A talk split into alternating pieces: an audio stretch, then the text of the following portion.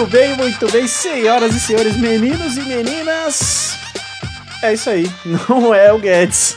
O Guedão, o Guedão não pôde participar, mas o TurboCast está começando e nós não estamos nem aí.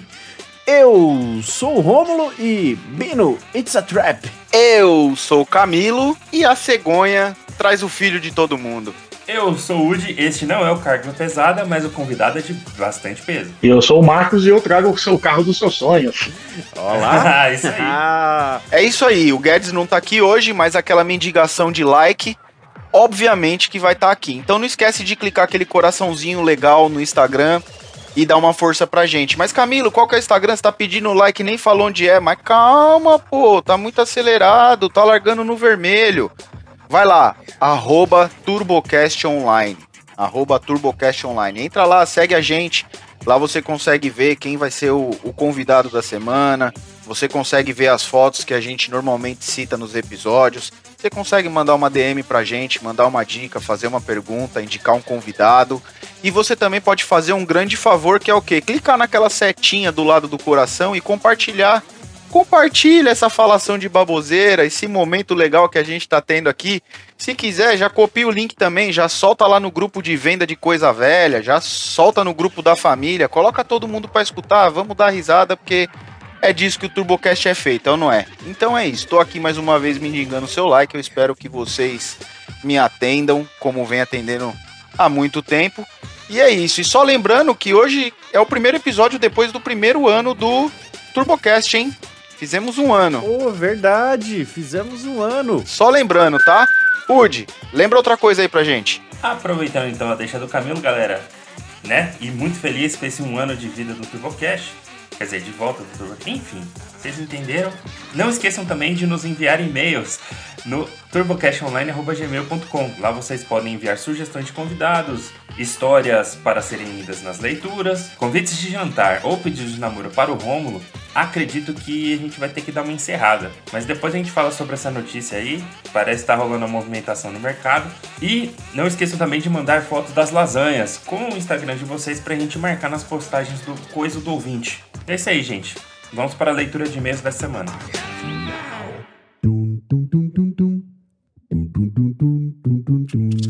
Muito bem, meus caros amigos lasanheiros deste, o maior podcast de automobilismo daqui da região de Cotia, não é mesmo, Romulindo? Não. Como não, cara? É, esse aqui é, é automotivo, não é automobilísmico. Nossa, verdade, ó, é falei um, errado. Um universo muito maior. Hoje, o que, que você acha da gente gravar com, com uma pessoa diferente? Uma pessoa. Pode ser uma pessoa diferente que é a mesma pessoa de sempre?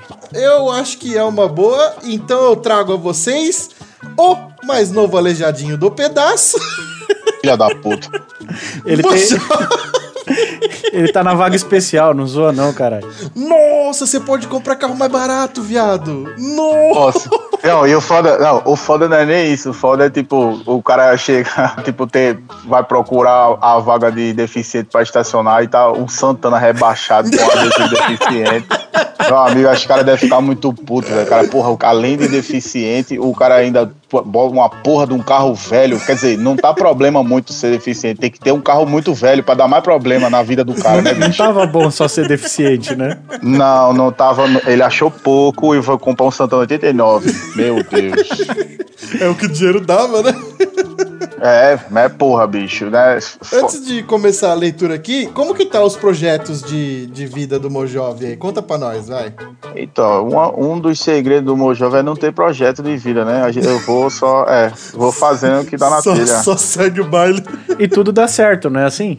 Dá, dá muito certo. Inclusive, se eu tivesse planejamento, né? De repente teria dado tudo errado. Tá sei lá. Aí, vai ver, é só a filosofia minha mesmo. Fica aí a dica do Mojove, não planeje nada, só vai. Conf, confia, confia nos planos de, de Deus que dá tudo certo. Os planos de Deus que dá tudo certo. Aí, ó. Nossa senhora, isso aqui foi uma, uma bela de uma. Sabedoria. De uma frase pra ficar pra vida. Então, bora é pra leitura de e-mail, começando com o primeiro e-mail dele, o Romulindo. E antes, antes da, da leitura, eu acho que a gente zoou muito na- nas últimas leituras e o pessoal não mandou e-mail. Então, Teu com medo. Se, é, se pá, a galera ficou assim, então, acho melhor eu mexer mais um pouquinho no meu carro em cima de alguma coisa, né? Porque de repente. hoje, hoje vamos passar um pano pro, pros coisas aqui e, e vamos ver se dá resultado. Se não der, a gente continua zoando. É, hoje vai ser mais light, é isso que você quer dizer? É, mais light hoje. Não me responda por mim. Ó, então eu vou começar com o e-mail de Hugo Pompeu 92. Acredite se quiser, deve ter 91 Hugo Pompeu antes dele. Corsa e Escort da Miami Brasileira, parte 2. Meu Deus do céu. Qual é, galera do TurboCast? Beleza? Beleza, Hugo 92 e todos os outros Hugos. Vamos aqui dar uma- umas atualizações do Corsa 2.0 e do Escort XR3. Mano, eu não lembro desse carro nos e-mails aqui, não. Eu lembro.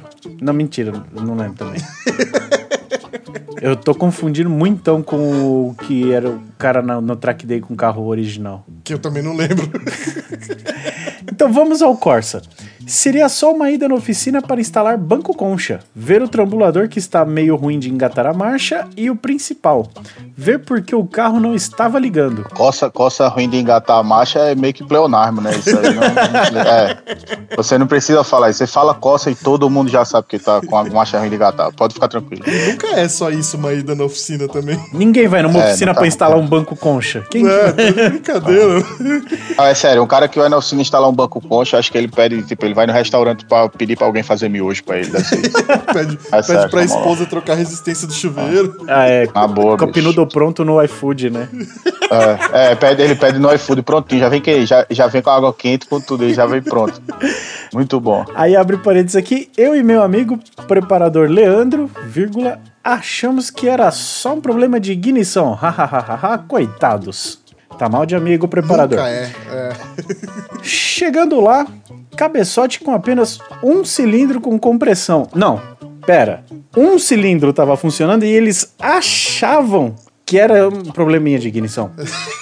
Mas é, se só tinha um cilindro com compressão, como ele tava andando nesse Eu carro? não- Como, como ele chegou à conclusão de que, ah, isso é besteira, né? Coisa O pouca. carro devia estar, tipo assim, sei lá, com cinco cavalos só. E ele tava achando que era besteira, ah, um pau elétrico, se para. E eu, né? vou, eu, Deve vou, ser. eu vou na oficina só colocar um banco concha. É, eu vou lá ver, eu vou lá, de repente é só as velas só. O carro tá, tipo, é, Às vezes trocando o Tá banco besteira. também pode ser que melhore. pode ser também. Pô, exato, exato. Chegando lá, cabeçote com apenas um cilindro com compressão e elétrica da é, injeção programável 300, um lixo. Ponto. Olha, aí eu achei desumilde, hein? Cara, o bicho deu, o bicho deu uma ocultada na marca da injeção. Ele não, não usou. Ele Como deu se a- ninguém soubesse qual que é. Meu amigo, ele deu uma ninjada aí, viu? Agora É que tá, agora, agora agora é tá regra assim. do TurboCast, nós não fala mais marca se não pagar. Chega de ficar fazendo anúncio de graça aqui. Porra, aí tá certo, velho. Manda. Resumindo, aquele carro baratinho que sempre tem surpresas. Sorte que esse carro é metade meu, metade de um amigo. E a conta fica em 50%. Ha, ha, ha, ha, ha. É bom que o desgosto também, ele fica só meio desgostoso e o amigo fica a outra metade também, né? Os dois ficam desgostosos pela metade, pelo meio. Muito bom, Mas- é boa ideia. Mas você isso. tem que pensar também, a alegria que é pouca é dividida também. É, que não tem alegria nunca. Não tem, né? Ale... é, aí quando tem, divide pra dois. É tipo, é foda, né? Pedir esmola pra dois. Não funciona, não. É, dois mendigos pedindo esmola na, na frente do mesmo restaurante. Olha lá, e lá vem ele com mais pleonasmo, ó. E o Escort tá inundando a garagem do meu prédio com fluido de direção. É, aí, não quer. Mas pelo, olhe pelo lado positivo, se é que tem algum. O, é, o seu carro velho tem direção hidráulica. É Que verdade. a gente sabe que é o quê? É só mais um item Pra pra quebrar. quebrar. e dar manutenção. Mas tem, tem, olha aí que coisa boa. Eu sempre vejo o copo meio cheio, cara. E tem, e tem outra coisa que o carro dele tá inundando pro lado de fora, o que é muito bom. Exato, exato. Que poderia estar caindo nos pés dele lá dentro, né? Exatamente. Um retentor da caixa estourou, quero nem ver a multa que tomarei no condomínio. Hahaha. Nossa, tem isso tá ainda. merda. Segue vídeo do Corsa acelerando na Alemanha Carioca. Aí abre parênteses o México do. É Alemanha Carioca mesmo. Aí abre parênteses o México do Rio de Janeiro. Fecha parênteses. Alemanha, Carioca, México do Rio. É global o negócio lá. Caralho, velho. O cara é foda, né? Ele anda no mundo inteiro, no mesmo Nossa, canto. onde ele tá querendo chegar com isso, mano?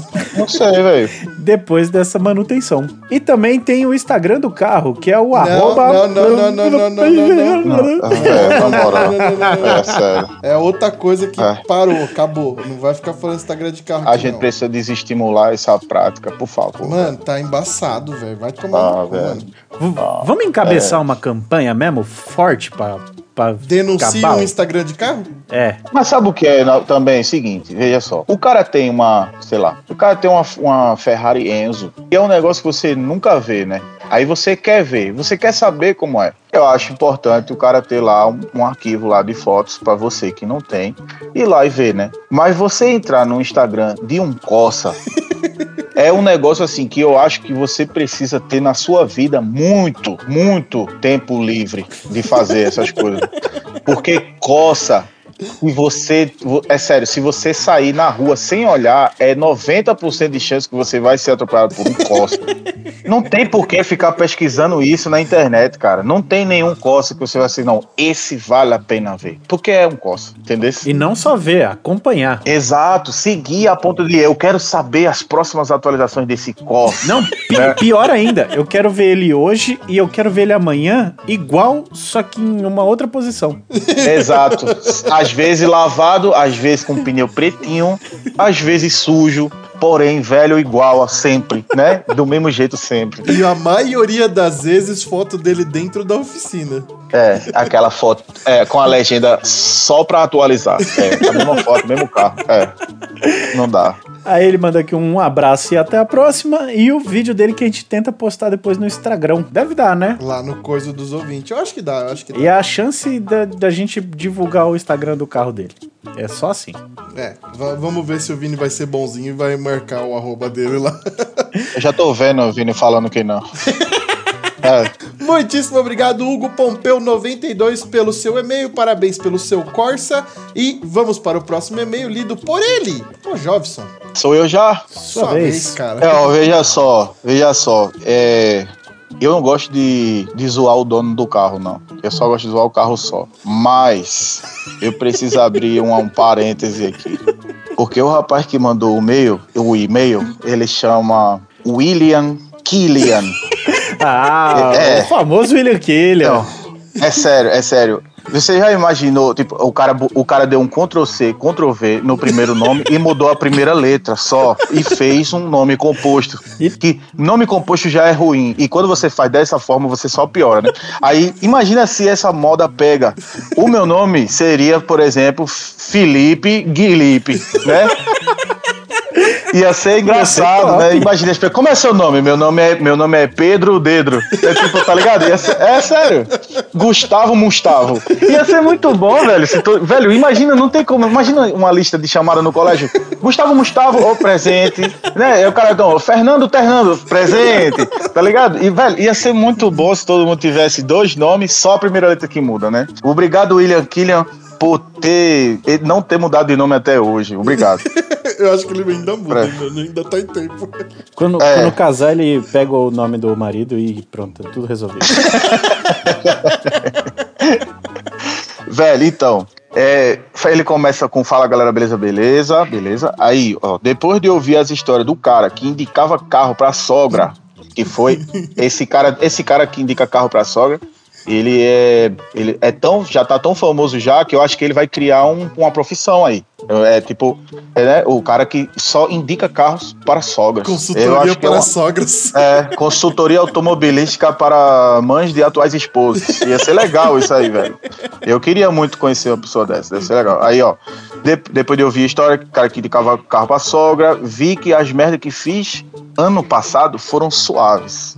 Então segue dicas de como investir muito tempo e dinheiro e não ter retorno algum. É sério que ele quer dar dicas disso Isso pra aí, gente? aqui pra só tem gente. especialista. Peraí, porra, aqui se tem, se tem pessoas que sabem como fazer isso, É nós, cara. E das poucas Não coisas tem- que a gente sabe fazer. Não, é sério, se tirar isso de nós, é inútil, é só peso na terra. Outra coisa não sabe fazer também. Só sabe fazer isso aí. É, Aqui no, no, no TurboCast é mestrado, doutorado e PhD, filho. Mas vamos lá, eu vou aceitar as dicas dele aqui, porque eu acho que ele se esforçou, que ninguém manda o e-mail mais, né, hoje em dia. Então, em abril de 2020, peguei um Corsa Wind 99 que era do meu pai e estava preso no depósito devido o cara comprou nunca. Ave Maria, peraí. É, De-. Estava preso no depósito devido o cara comprou nunca ter. E quem tá preso também é o seu português, meu amigo. Peraí. Eu vou- Não, eu do vou- jeito que tá, do jeito que tá. Não não, conserta eu, pro vou, cara, não. eu, vou, eu vou organizar pra galera que vai ouvir entender, entendeu? Pra não passar a mesma coisa que eu tô passando aqui, que eu buguei, cara. Ó, eu peguei o Corsa 99, que era do meu pai, que estava preso no depósito, porque o cara que comprou nunca pagou os documentos. Beleza? É isso aí. Para, para, eu resumi pra vocês aqui, ó. Para quem lembra do primeiro e-mail, eu tive um igual a esse, mas não era esse. Ou seja, ele já teve uma merda dessa e ele Não achou. aprendeu. Não, mas é, não é que não aprendeu, não é que caiu no colo do cara. Ele fez toda uma parada, ele foi atrás, ele pagou os documentos atrasados, tirou o carro do depósito. Ou seja, é a vontade de fazer a merda de novo, entendeu? Tem o empenho, né? A gente tem que valorizar o Ó, empenho. a gente tem que mudar o ditado, cara. Que é tipo assim, errar é humano, permanecer no erro é burrice, insistir no erro é William King. É isso aí, é pronto. É sério. Aí, enfim, aí ele teve um, mas não era esse. Aí ele. As cagadas começaram quando mandei fazer a funilaria do carro por 1.400 reais. Nossa, não tem como. Dá, vai Velho. ficar bom. Fica bom. Da- ó, das duas, uma. Ou o carro era muito novo, que eu acho muito difícil, que era um Corsa 99 num pátio de polícia, né? Ou esse carro ficou, virou um gugel, meu amigo, de tanta fibra e massa que botaram no carro. Aí ele complementa aqui. Aí vocês acham que tinha como ficar bom? Óbvio que não. E ele sabe e ainda pagou 1.400 reais para piorar o carro dele. Ó, e para ajudar, o carro era todo torto. E mesmo assim, ele foi lá e fez. Após pegar na funilaria o carro, o carro, obviamente, eu coloquei tudo novo, para-choque, farola, ou seja, ele continuou gastando no Meu carro pai. que entendeu, né? Entendeu, né? É sério, o cara viu a fogueira acesa e só começou a jogar dinheiro dele, assim, ó, toma, vai, 50, 100, toma mil, toma 1.400, toma Mas jogando eu- dinheiro. eu sério. você, eu- o funileiro que fez esse carro é o tipo de funileiro que eu anunciaria de graça aqui no TurboCast. Mas é, é aqueles caras que, que alinha a massa, parece que tem mal de Parkinson, né? O carro fica parecendo um muro chapiscado, meu amigo. Aqui, sabe aqueles muros que, que corta a mão quando você passa a mão? Ah, Aí, ó. parece vinco até onde não existe. Não, o cara cria vinco, pô. Ele faz um bariquite de massa. Ele faz um bariquite no carro de massa. Mas pelo que ele tá falando, a impressão que eu fiquei é que o Corsa tava com o espigão corrido, tá ligado? Quando você vê o, o bicho tá indo pra frente, mas tá fazendo drift, assim. É, é quando, quando o carro tá fazendo quatro rastros, né? E os pneus andam numa, cada um numa faixa diferente. É. É tipo isso. É por isso, acho que foi isso que ele quis falar quando ele disse que o carro era todo torto. Aí ele, ó, a minha ideia para o carro, ele, ele falou, né? Já falei que ele botou tudo novo, para-choque, farol, lanterna e tudo novo no Corsa. Ele deve ter gasto tipo 250 reais, né? Aí, Essa foi a parte mais barata. Exato. A minha ideia para o carro era montar um 1.8 turbo. Você vê que a vontade dele de enterrar dinheiro não para, velho. Você vê que esse aqui, ele é um. é Esse cara precisa de tratamento, sim. Ó, 1.8 turbo. Então comprei um kit turbo e eu comprei um motor 1.8 pro carro. Mas como o carro ficava no tempo, a pintura começou a ficar toda manchada e comecei a descobrir os problemas de estrutura. Ou seja, ele pagou para fazer funilaria e quem teve que descobrir o problema foi ele. Não é o cara que foi pago para fazer a funilaria. Você vai no médico e fala assim: médico, o que é que eu tenho? Então, não sei, me diga você. Vamos lá. Eu vou. Não, você. Mas eu tô me sentindo assim. Então, eu não vou pedir, nem pedir para você fazer exame, não. Eu só quero que você vá vivendo e aí você diz para mim o que você tem, beleza? É tipo isso. Se esse funileiro fosse médico, o cara descobriu. Não, descobriu que tinha problema no coração, como? Não, eu infartei, morri. Aí eu tô mandando essa carta aqui pro Chico Xavier só para avisar o senhor já que. Entendeu? Aí ele descobriu os problemas de estrutura do carro e deixou e o carro que ele pagou uma fortuna de 1.400 para fazer a funilaria, ele deixou no tempo. Você veja como ele não tem amor, dinheiro vezes dois, né? Aí ele é, deixou o carro no tempo, a pintura manchou, começou a descobrir os problemas de estrutura e acreditem ou não, por que, ele acha que a gente não vai acreditar? Eu não entendo. Aquela, aquela merda tava rachando o túnel, tra- o túnel caralho, você veja que era um Corsa trans. Ele queria ser gol, né? Ele um, ele é um Corsa trans. Ele, na verdade, ele nasceu Corsa. Porém, ele se descobriu gol ao longo da vida. Aí, ó. Ele rachou o túnel, né? Um sintoma da transformação dele em Volkswagen.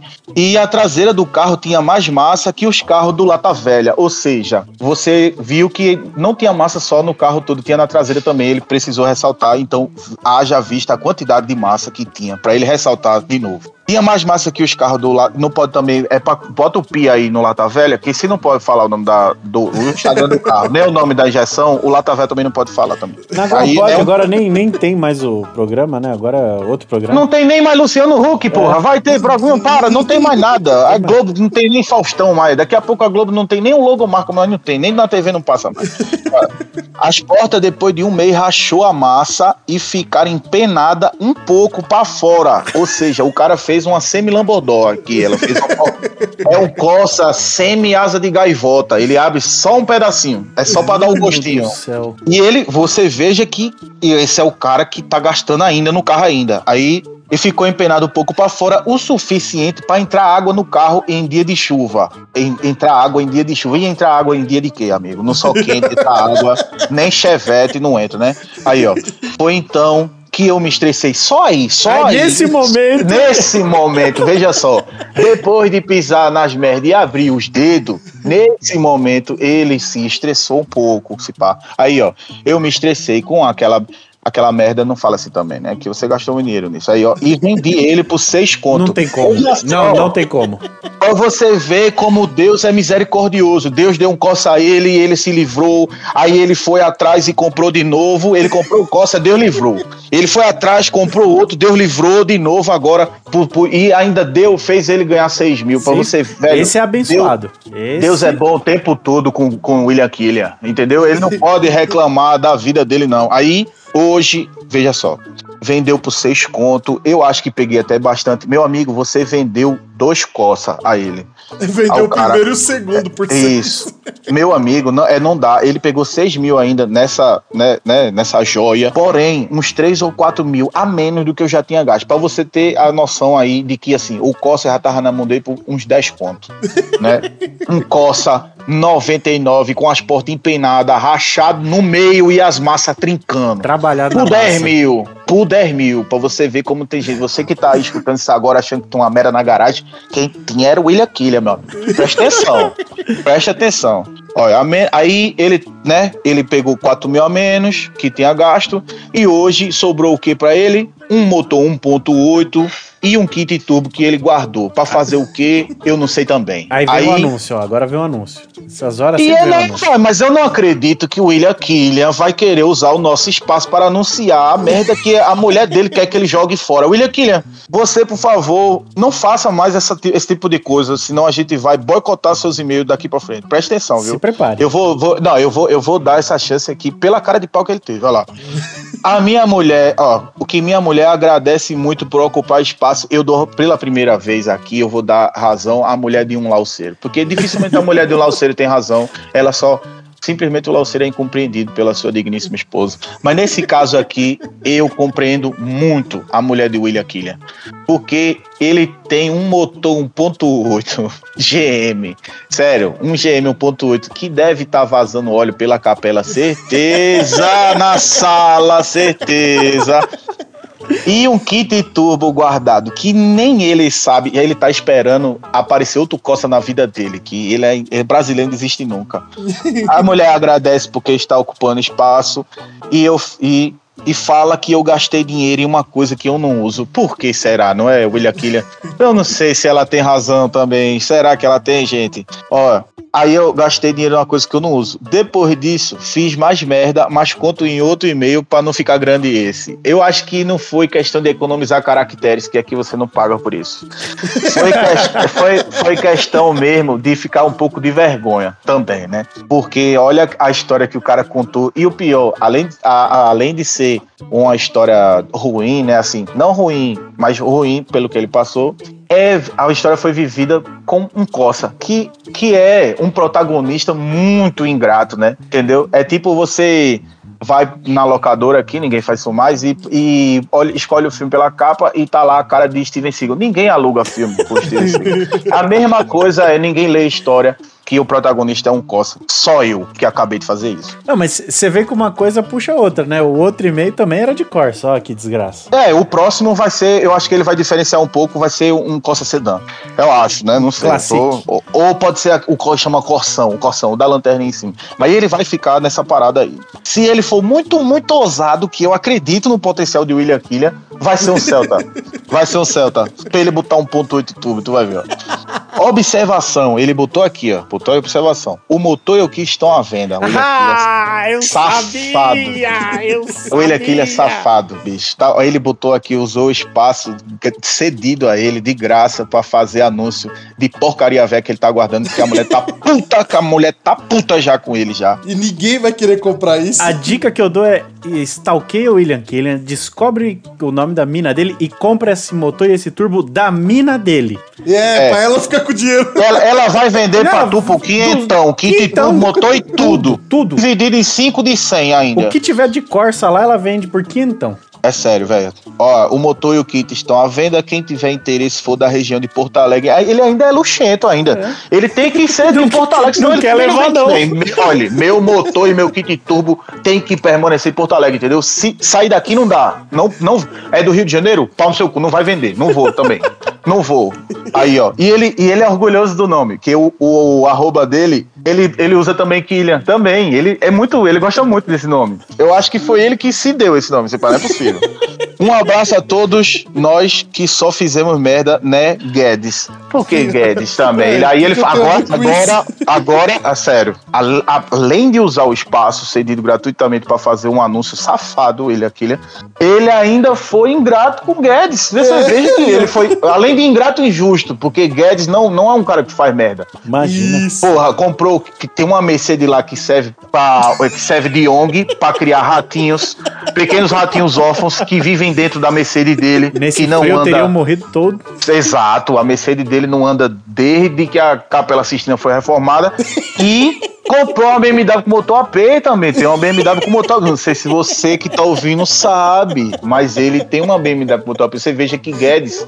E, e ele, não satisfeito com, com o depósito de ratinho lá, que é a Mercedes, e a BM com motor AP, hoje ele postou story no guincho com a única merda dele que anda. Ou seja, ele gasta o dinheiro que deveria ser gasto em manutenção na carroça que ele anda com essas merdas que ele compra pra não andar também. Ou seja, o vício dele é não andar de carro.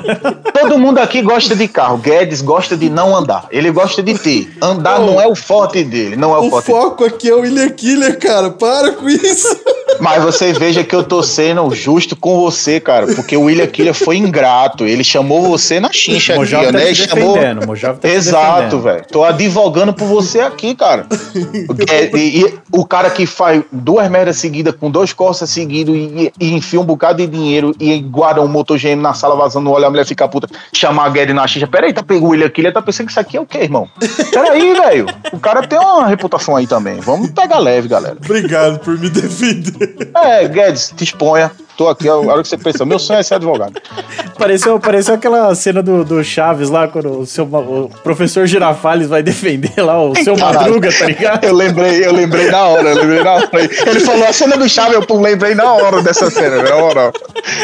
Sério, terminou aqui o e-mail de William Killer. William Killer, você deveria ter contado mais coisas, porque a gente ficou realmente curioso. Porque eu queria, eu queria saber como, como é o processo de escolha das suas escolhas, cara.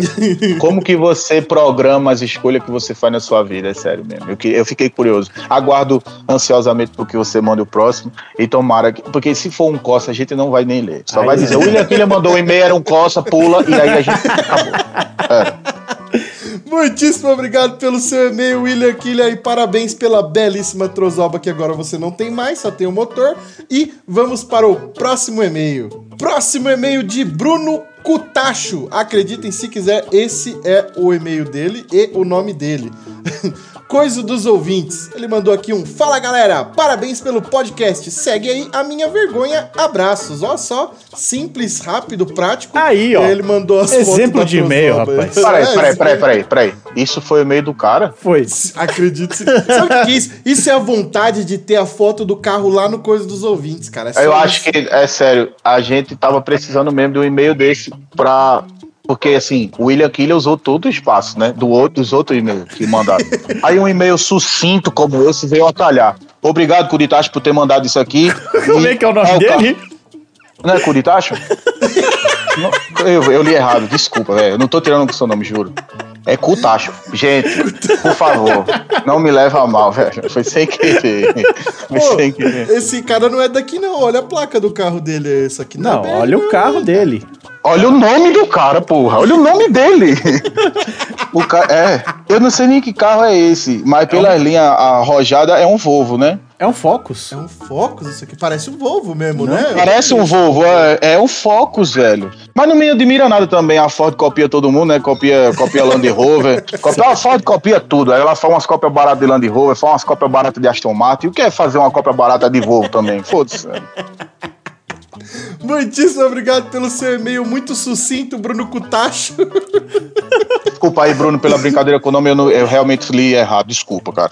Ah, e pro William Killer você não vai pedir desculpa por zoar o nome, não. né? A gente, aqui a gente não usou o nome, não. Não, não usou o nome, não. William Killian foi licença poética. Peraí, peraí. Então, bora pro episódio. Coitado do William Killing. Putitacho. Eu juro que eu tava com essa também aqui, mano.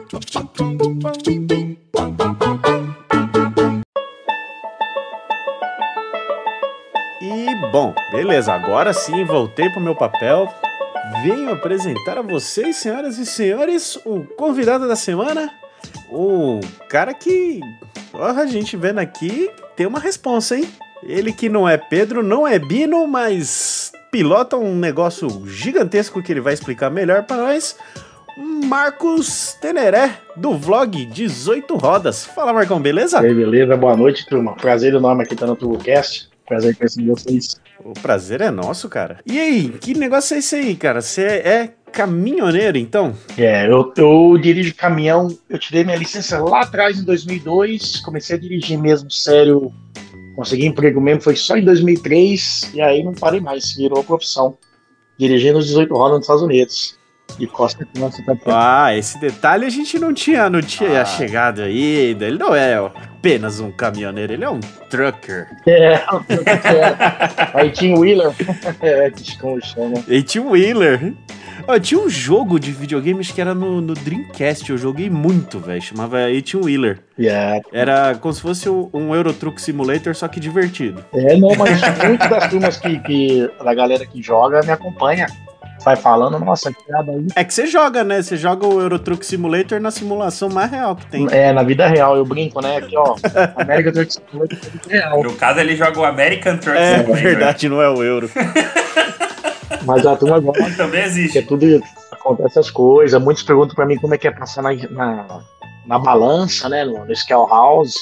Por que, que dá verde aqui? Por que, que dá vermelho? O que, que eu tenho que fazer? É, a garotada me acompanha desde lá no começo do Fábio Zé Rodas. Sempre fa- fazendo as dúvidas, perguntando, falando, é igual videogame. Eu falei, é vida real. É bem É igual, igualzinho. Ixi, igualzinho. Ô, Marcos, mas você já trabalhava nessa área quando morava aqui no Brasil? ou Não, eu praticamente eu nem sonhava em dirigir caminhão. Eu olhava aquilo e falava, nossa, lá é enorme, é grande, né? Eu tinha um roommate, meu amigo William, que tá até no Brasil hoje, ele, ele que tava falando assim, gente, vamos lá tirar, Marcos, vamos lá tirar a carteira de motorista do Brasil, estão fazendo dinheiro aí, ó, Nova Jersey, vamos tirar. E eu já tava entregando pizza, já tava praticamente cinco anos entregando pizza, já tava cansado daquilo, né? Falei, ah, tá na hora, vamos ver esse negócio aí. Aí comecei a estudar, primeiramente, né, para fazer o teórico, e depois o curso, é, escola, né, fazendo o prático. Mas foi mais ou menos por indicação do meu amigo, porque senão eu não acho que eu teria ido lá correr atrás eu mesmo, né? O cara foi de duas rodas pra 18. É. Horas. Mas uma coisa engraçada, no, nos Estados Unidos é permitido você sair do carro e ir direto por 18 rodas, pular a categoria. Que no Brasil seria, eu não sei qual categoria de carro, mas aí você sai do carro e vai pra aí. No Brasil eles pedem. é, cara, eu esqueci as categorias, parece que você tem que ir gradualmente. Tem que É. subir gradualmente, né? Tem que ter experiência numa pra passar pra outra, né? É, você vai subindo. E eu concordo com o, o, a ideia americana, porque, na minha opinião, o caminhão menor, que não é articulado, ele não tem nada a ver com, veículo, com veículo articulado. São, pra mim, são outra coisa totalmente diferente. Você quer ficar maluco, então? Aqui no Brasil, você não precisa de habilitação diferenciada para pilotar um reboque. Você pode puxar um trailer gigante com carteira B, que é a carteira de carro. Então, mas aí eu acho que tem um detalhe, eu posso estar até enganado. Mas se eu não me engano, a carteira B, ela ia até um. Um X tamanho. Uma X sim, toneladas do carro do, do carro. Então, se você tiver uma caminhonete muito grande, ela já passa a ser uma carta de caminhão e você precisa ter uma carta de pelo sim. menos Não, um caminhão. mas aí não é, não é trailer, né? relação de tamanho, é peso. Tem peso. Sim, então sim, eu é isso que eu vou. tô querendo Mas dizer. então, Se tiver uma Dodge Ram gigantona de 2 mil toneladas, já é considerado um ah, sim, caminhão. mas eu entendi o exemplo do, do Romulo. Tipo, você é, puxar um, um food truck lá, É. é, um trailer, ou trailer com um carro Sim, em cima sim. que é perigoso pra cacete. É um caminhão Já- que você tá puxando ali, é uma carreta, querendo ou não. Ó, eu, eu tinha o food truck, né? Do, a cafeteria. Aí você pegava assim, a S10, que é cabine dupla, mais o trailer que tem uns 10 metros, tudo dava, beirava uns 20 metros. Velho, pra manobrar aquilo, eu, eu, assim, não é querendo me gambar, mas eu não dirijo mal. O que eu sofria com aquele troço pra manobrar, aí eu pensava, o cara que rala um, um Nissan, um Marte pra entrar numa vaga de shopping tem tanto direito de dirigir esse troço quanto eu. Olha o perigo que é isso aí. E eu não fiz treinamento, eu não fiz nada. E tava tudo certo, tava legal. Eu acho muito errado isso. Mas aqui nos Estados Unidos, o que você vê hoje é muita gente com um Dodge Ram puxando as carretas que cabem três carros. O comprimento pode ser. O que, que dá? Vai dar? Vai dar quase 20 metros também. É? É quase o tamanho do caminhão. Desde que não passe de 26 mil libras, o grosso, então se o cara pegar três carros médio, ele pode dirigir sem a carteira CDLA, sem investimento. É o que 26 mil você libras dá o quê? Dá umas 12 toneladas? 26 mil libras dá 13, vai, é, vai dar 12, 11,800 mais ou menos, fazendo as contas rápidas. Então o cara, o cara tá puxando com a carteira só de carro normal. É, olha só, que 30 tranquilo. Ah, então é por isso. Agora fez sentido. Por que, que tem tanta gente que faz esse tipo de transporte pra concessionária, né? É isso mesmo, mas é o que acontece. Você vê bastante. E tem muito acidente com esse tipo de. de... Tem essas cegonhas, ela é a coisa mais fácil de virar. Se você procurar no Google, você vai ver até uma que virou em Detroit com, só com Mustang bom, Mustang Shelby, Não. fazendo o vira ali entre, entre a planta de, de Flatbox em Detroit para outros pontos da Ford ali em Michigan. Tem uma que no Google tem que viralizou. Meu Deus. É, cara, é, complicado, velho. Isso aí é, é, é perigoso, né? Se for ver, falar a verdade. Eu vou ser bem sincero, eu não consigo entrar com um jet ski na, na beira da água. A hora que ele dobra, eu já não sei mais pra onde eu viro. Minha cabeça já não entende mais que eu tenho que virar pra um lado pra ele ir pro outro. Mas você sabe É que muito difícil pra mim, cara. a, a carreta do jet ski e até o container de 20 pés, ele é mais difícil que, o, que o- a carreta longa, porque ele você toca no volante ele já praticamente ele virou tudo. Responde rápido, né? Ele é muito difícil, responde rápido, Hum, responde, faz responde rápido. Então ele é mais difícil. Eu se eu pegar, o- eu nunca, eu não tenho jet ski, não tenho barco, mas eu- se eu for pegar mesmo o negócio, eu vou, eu vou dar aquela penada porque a resposta vai ser mais, vai ser rápida do que eu tô acostumado a virar o volante pra participar da carreta. E eu sofri, hein, bicho. No começo, eu, eu, eu cheguei a destalonar pneu. Manobrando o trailer. Caraca. Porque ele tinha dois eixos atrás, né? O, trailer mesmo tinha dois eixos. E aí, quando você. Você não consegue fazer curva fechada com o troço de dois eixos. Ele não deixa. Só que na estrada é muito melhor, fica muito mais estável. Aí, no começo eu não sabia, velho. Ah, virava tudo a caminhonete, metia a rezona, val, de repente eu escutei. Push! Eu falei, eita, estourei alguma coisa. Desci pra ver um dos quatro pneus tava no chão lá. Eu, puta, entendi o que eu fiz. Aí fui pegando a manha e tal. A- Aonde eu estacionava o trailer era um estacionamento de uma pizzaria de um amigo meu, enorme. Aí tinha um corredorzão, devia ter, sei lá, uns 30 metros de corredor, um pouco mais. Passava, tipo, dois carros assim, então a largura era tranquilo. Só que quando chegava no final eu tinha que fazer um S e entrar na minha vaga. De ré, cara. Meu Deus. Eu, no- eu juro, sem brincadeira, a primeira vez que eu fui guardar o, o trailer, eu acho que eu levei uma meia hora pra chegar na vaga.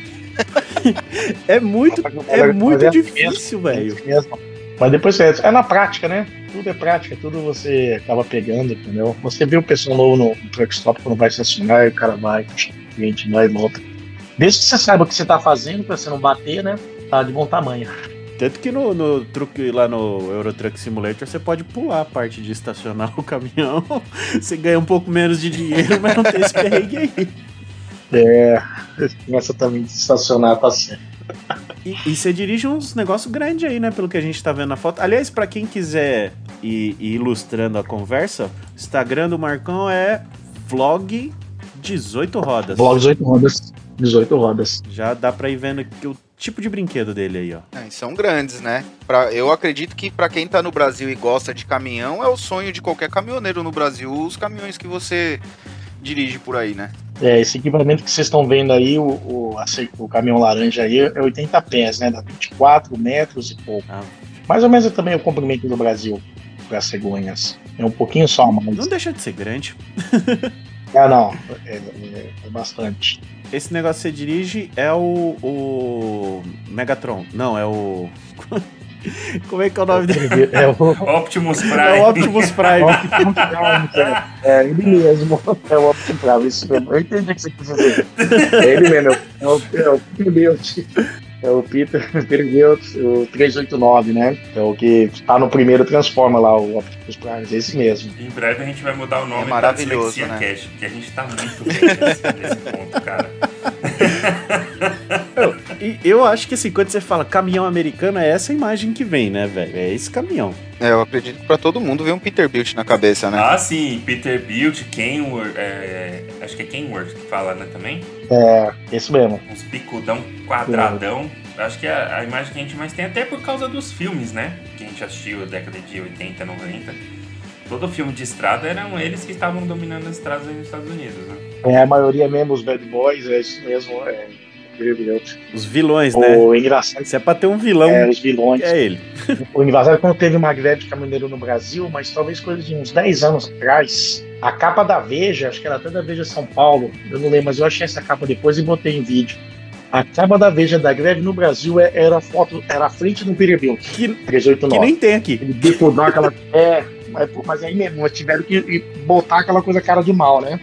Aquela coisa de filme mesmo, aquele caminhão bicudão chegando e você não consegue nem ver o motorista lá de baixo do seu- do seu carro. É mais ou menos assim. E eu não, eu não, eu não sei se eu me perdi na, na, na resposta, mas o Woody chegou a perguntar se você dirigiu aqui, caminhão, como é que. Perguntou, perguntou. Eu não, eu não dirigia não. Eu queria, tirei a carteira, tudo foi tudo aqui. Depois que eu já morava aqui já há um tempo, né? Um amigo meu foi tirar a carteira e falou, vamos tirar junto. vamos. Aí eu corri atrás também junto com ele. Ah, tá. Eu, junto eu pra achei que você tinha tirado a carteira aqui. Não, não, foi. Achei que você tinha feito as coisas aqui e depois foi pra aí. Você já tá há quanto tempo aí? Eu aqui eu tô há 25 anos. Nossa, tem muito tempo. E Marcos, esses caminhões, eles são, são, são automáticos ou, ou eles são mecânicos? Olha, são os dois, né? Aí vem aquela coisa do mercado, né? O mercado americano é muito grande. O pessoal acha ah, é, é manual e automático. Mas os novos, a maioria, é tudo, tudo automatizado. Praticamente é difícil sair o, o manual, mas ainda sai. Empresa grande só compra automatizado há muito tempo. O que vem é- no Brasil, o pessoal fica muito em dúvida, porque que nem no Brasil tem. No Volvo tá pro lado de fora, iShip. Tá a, vamos lá, quantos, quantos cavalos tem um caminhão? Aqui você não vai ver nada disso. Você não, nem sabe que, que motor o cara tem, quantos cavalos, se é automatizado ou se é manual, não fica nada lá de fora. Tem caminhão que não tem nenhum modelo, você tem que saber o que, que é. Caraca. Eu, quando eu comecei a gravar, fazer vídeo, eu tinha que ir no website para saber o nome do modelo, porque não tem nada lá de fora. Caraca. é, E uma outra questão, e tem mercado pro, pro manual? Porque é bem difícil, né, nos Estados Unidos a galera dirigir carro manual. Quem dirá um caminhão, é uma novidade pra mim, não sabia. Mas aí que tá, a terra do carro automático, os caminhões sempre foram manual, né? Foram os Iton Furo, os famosos no Brasil chama de caixa seca, né? Você passa a marcha no tempo. Sim, E agora o que? Com a, vamos dizer, mesma coisa que aconteceu quando, no Brasil, acho que talvez 10 anos pra cá, 15 anos, tudo começou a ser automatizado. Tudo, né? Os grandes frotistas mesmo, quem tem dois, três, quatro mil caminhões, é tudo automatizado. E tem que pegar a nova geração também, né? Tem que ser uma coisa fácil, né? A demanda de motorista, sim. assim, entre aspas, mais fácil, né? Mais confortável. E são mais seguros também, né? É, mas seguro, mas em que sentido? O au- automatizado Não, eu digo assim, porque o automatizado, eh, não só por conta de ser automatizado, mas por conta assim de ser- serem caminhões mais novos, já com sistema de, de frenagem ABS, mais sensores e etc. Coisa desse tipo. Foi o que eu, que eu É, quis o, dizer, eu o acredito. meu é manual, ele tem ABS, freio a disco no, no- no cavalo, Porra. meu freio motor. Então, Continua a mesma coisa. É gosto, né? Porque eu, o pessoal fala muito, ah, você fica com a perna cansada. Não, mas eu passo a marcha no tempo. Então eu ainda, eu ainda gosto, Então né? não tem. Entendi. E no automático, como é que funciona? Porque assim, o freio motor é uma parada importantíssima no caminhão, né? Aí você passa pra um carro automático, você perde muito do freio motor. Como é que fica no caminhão? Ó, te falar que eu, eu não andei um caminhão automático. eu não fiz viagem longa em caminhão automático. Eu andei só com local. Mas funciona, ele paga. Mas acredito que tem um botão de ligar o freio motor, não tem? Tem, continua o Automático. motor. É, tem um botão, tem uma chave seletora, ô, ô Romulo, se não me falha a Alguma coisa tem que ter, né? Senão não aguenta, É, a chave ela como no manual, no manual. É, você tirou o pé do acelerador, ele já ele diminui. Daqui a pouco tá tudo elétrico também, aí já danou-se. É, também, né? Eu ia até perguntar é, é, sobre essa questão dos frotistas, porque hoje é, acredito que a maioria dos, dos das grandes empresas são. Eles têm contrato de leasing, né? Com Penske, essas coisas, né? São, são os dois, né? A empresa que eu trabalhava antes, a Daybreak, ela, ela gostou do negócio do leasing com a Penske e só passou a fazer. Então tudo depende. Mas muitas empresas fazem o leasing, porque tem Nova Gesta, Nova York, você vê a empresa faz a própria entrega dos produtos dela, vamos dizer, a fábrica de queijo. Lá perto do meu terminal tem a fábrica de queijo. Os caminhões tudo Penske, porque aí o cara não é uma coisa menos para ele se preocupar com manutenção e ficar trocando de caminhão. Gente, cês- desculpa a minha burrice, mas o que, que é leasing e o que, que é Penske? A, a Penske, já lembra do Roger Penske? Lá em empresa da Eu Fórmula só 1? conheço a equipe de corrida. É, Isso, então, ela é, mesma. É, é isso mesmo. Eles... Então os caras têm mais de 300 funcionários no país e tem no país inteiro, vamos dizer, uma empresa, vamos falar assim, aluguel de caminhão. Então seu caminhão quebra, tem, eles têm caminhão à disposição para você. E eles também fazem um leasing, eles compram e você paga uma mensalidade, né? Paga um mensal e mais a milha rodada. E eles que cuidam da manutenção. Então, dependendo do frotista, ele é uma coisa a menos para ele se preocupar. E o pessoal e faz isso. E fora que o caminhão vem adesivado com seu logo, tudo seu. Que da hora. Em- em- é, tá? É. Então é uma coisa a menos. Então você tem a empresa, vamos lá, de laticínios, mas você faz a sua entrega na terceirizado, você pega os caminhões e se preocupa. Cada 3 ou 5 anos, vamos lá, caminhão 5 anos você troca. Mas aí, tipo, o caminhão zero. acabou. consumível também? Tipo, pneu, filtro, essas coisas, fica tudo por conta dos caras? O, o pneu agora me pegou, vai dependendo do plano. Eu acho. Se for igual o carro, depende do Tá. seu plano de É, leasing. Você inclui a troca ou O não. filtro vai ser, porque quando eu chegava a época de fazer a manutenção na Pense, só falava, ó, você tem que ir na Pense. Agora tá o cara vai lá, vai. Volta dois dias. Qualquer defeito el- el- elétrico, elétrico, tudo era, levava tudo direto na Pense. Então, depende muito do, fro- do frotista, né? Parece um esquema legal. Não, eu, ia, eu ia fazer uma pergunta e meio que eu acho que você me respondeu. Porque no leasing, quando você faz o leasing, Romulo, já que você fez a pergunta, normalmente vamos supor que você compre um carro por, no leasing, que é muito comum nos Estados Unidos. é, você tem um limite de milhas que você pode rodar por ano. Aham. O que passar dali, você paga um valor que é acordado em contrato por milha rodada. Então, normalmente, as pessoas que compram um carro no leasing, ela fica esperta na quantidade de milha que ela roda por ano e faz o cálculo baseado nisso. Por quê? Porque depois que acaba o seu contrato, você devolve esse carro. Ou você pode comprar, não tem um negócio assim também? Ou você pode, exatamente, você pode comprar e aí é, você compra pelo, basicamente pelo preço da desvalorização pelo período de utilização do carro. Quem que falou? Ah, o Anderson falou de um lance que ele fez isso aí com o Tesla, não foi? Isso. E, e eu ia perguntar justamente isso, porque para um frotista, um caminhoneiro, o caminhão parado não faz dinheiro. Eu ia perguntar justamente se tinha também esse acordo de, de, de, de quilometragem, mas pelo que você me falou, ele já vem com, com o valor de milhas, né? É, é direto por milha rodada, né? É, é a mensalidade mais a milha rodada é cobrado, né? Uhum. E eu já consegui ver refrigerada vão te cobrar, carreta refrigerada também fazem leasing, carreta refrigerada vão te cobrar aluguel mais a hora do motor trabalhado, né? Caraca. Ah, mas mesmo assim, pra, pra eles vale a pena ainda, porque é, qualquer coisa que precisa já leva direto lá e já resolve direto. É como se fosse. A gente tem hoje os, os motoristas de aplicativo utilizam o aluguel da Localiza e outras empresas aí. É, qualquer problema que ele tem, ele leva na locadora e acabou, eles que resolvem. E outra coisa que meu patrão gostou, eu lembro, isso tem um vídeo, eu não lembro que ano tava, eu quebrei.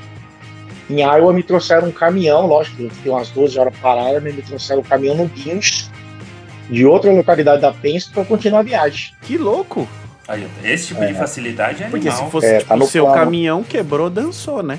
É o que está acontecendo hoje. Olha só, a, a, eu, eu, eu viajei para o Texas semana passada, o caminhão deu defeito, consegui terminar minhas entregas, né? Eu tava carregado de carro, né? Hoje eu sou cegonheiro. Fui na Peterbilt, quarta-feira encostei, me botaram no hotel. Pra sexta-feira, falou: Ó, seu caminhão vai ficar pronto só semana que vem. O que, nós vamos fazer com você? Aí eu dei ideia, eu, me dá uma passagem de avião e eu volto para casa. Aí era ontem, 11 horas da manhã, 7 horas, eu no Porto de Dallas, pegando o um avião e cheguei ontem à noite. Eu tô sem caminhão para trabalhar segunda-feira. Talvez eu volte pro Texas terça ou quarta-feira de avião para buscar. Aí não tem caminhão reserva, né? A, o seu é seu mesmo, não é esse esquema aí. É o da empresa, né? É do meu patrão mesmo, né? Da empresa não é dizer. Tá. Então tá lá. Putz, a vida. É. dá uma quebrada, né, na, na logística. Dá uma quebrada na logística, dá uma quebrada no pagamento, né? Que praticamente essa semana é, então. tem que trabalhar desde quarta. Mas aí é, é, mais uma coisa pra gente entender o porquê que essas, as outras empresas preferem pagar um, perder um pouco do faturamento e ir pro leasing, né? Outra coisa que eu acho bem interessante é a questão de troca de pneu. Se eu não me engano, faz um tempo eu vi eu não lembro se você estava parado num posto ou se foi o seu pneu que furou, que veio um rapaz com um caminhão para trocar. É e traz mesmo. um pneu novo, né? Traz um pneu novo. É o road service, né? É feito ali. Ele... Isso.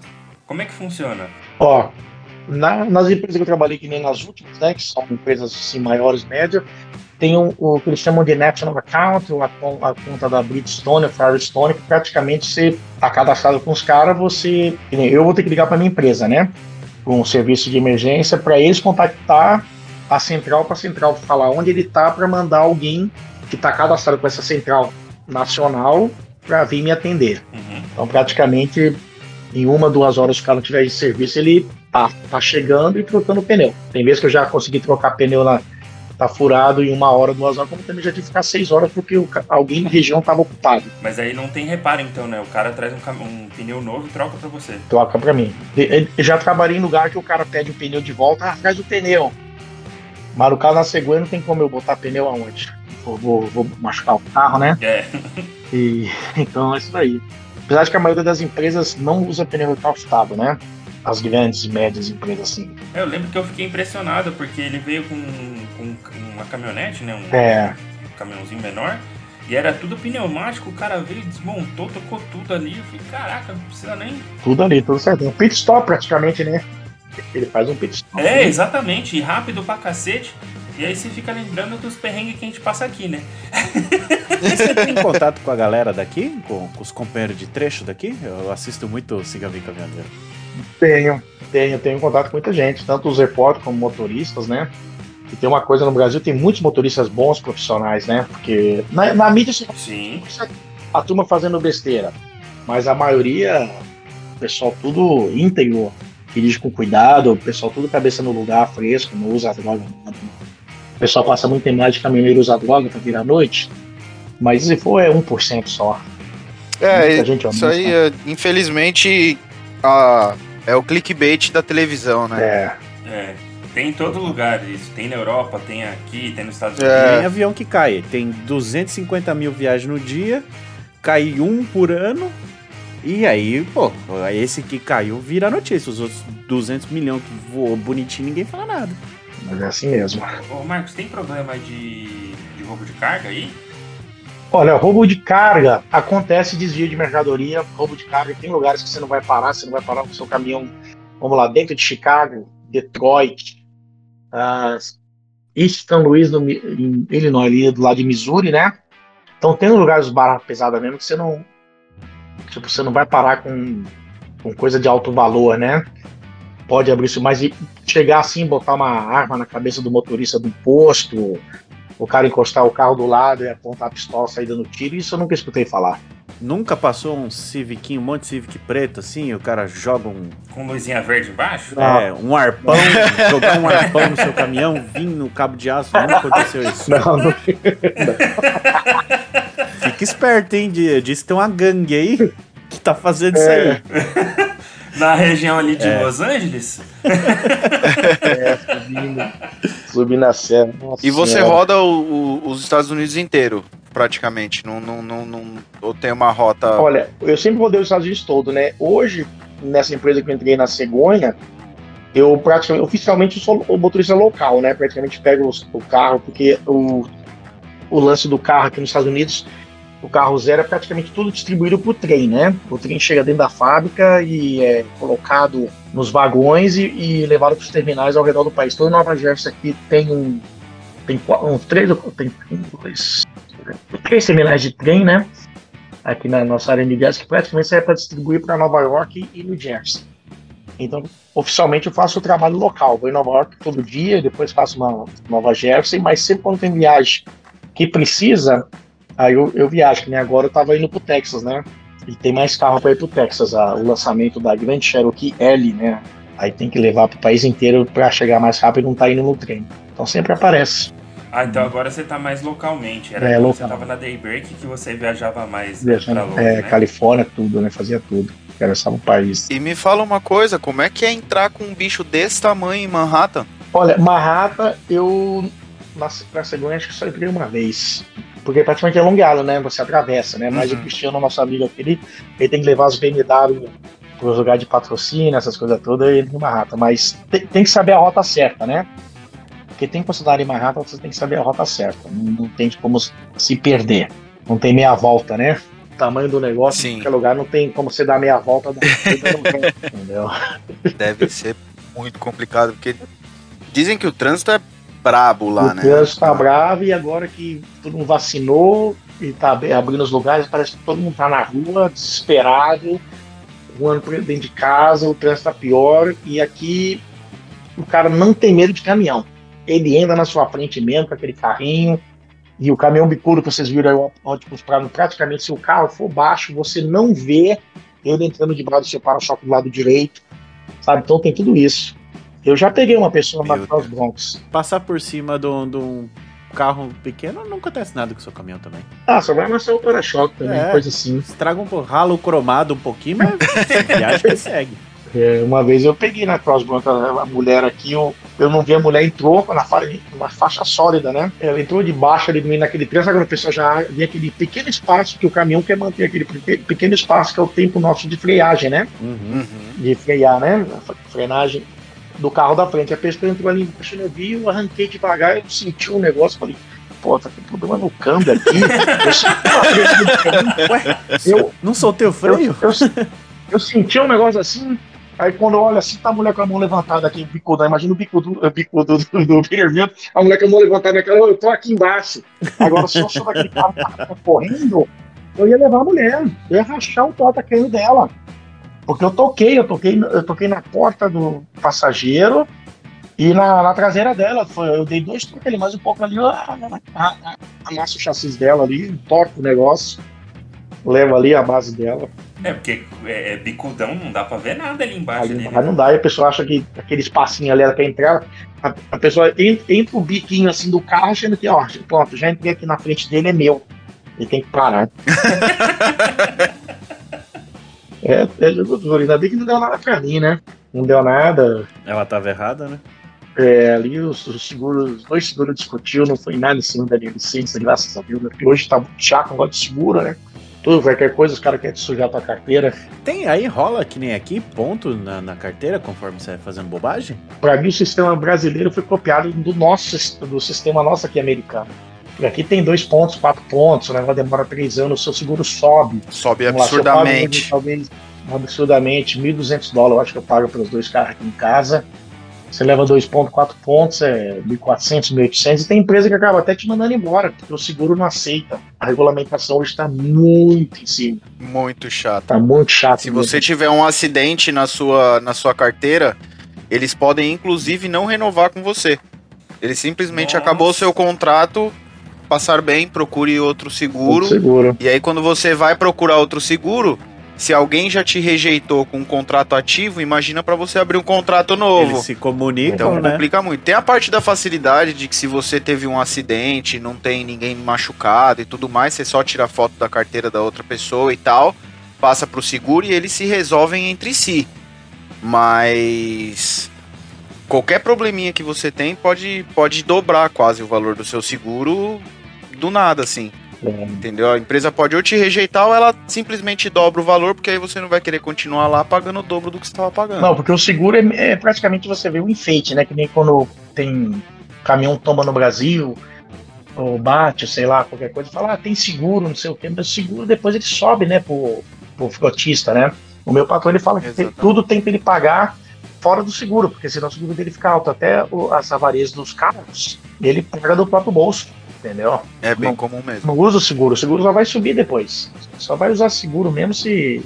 Ah, quer dizer, o meu patrão, a, a, brincadeira que a gente fala é que ele tem uma frota de carro batido, né? Que ele compra. Tipo, se alguém mesmo deu uma avaria mesmo, amassou um teto, que é perca total, o pessoal fala que ele vai lá e compra o carro na concessionária. Então aqui eu quero comprar. Comprar de você pelo preço aí que tá na tabela vai sair mais barato do que aumentar o seguro aumentar o seguro dele, inteira, é. né? Assim mesmo. Caramba, pode crer que é um raciocínio legal. É. Assim.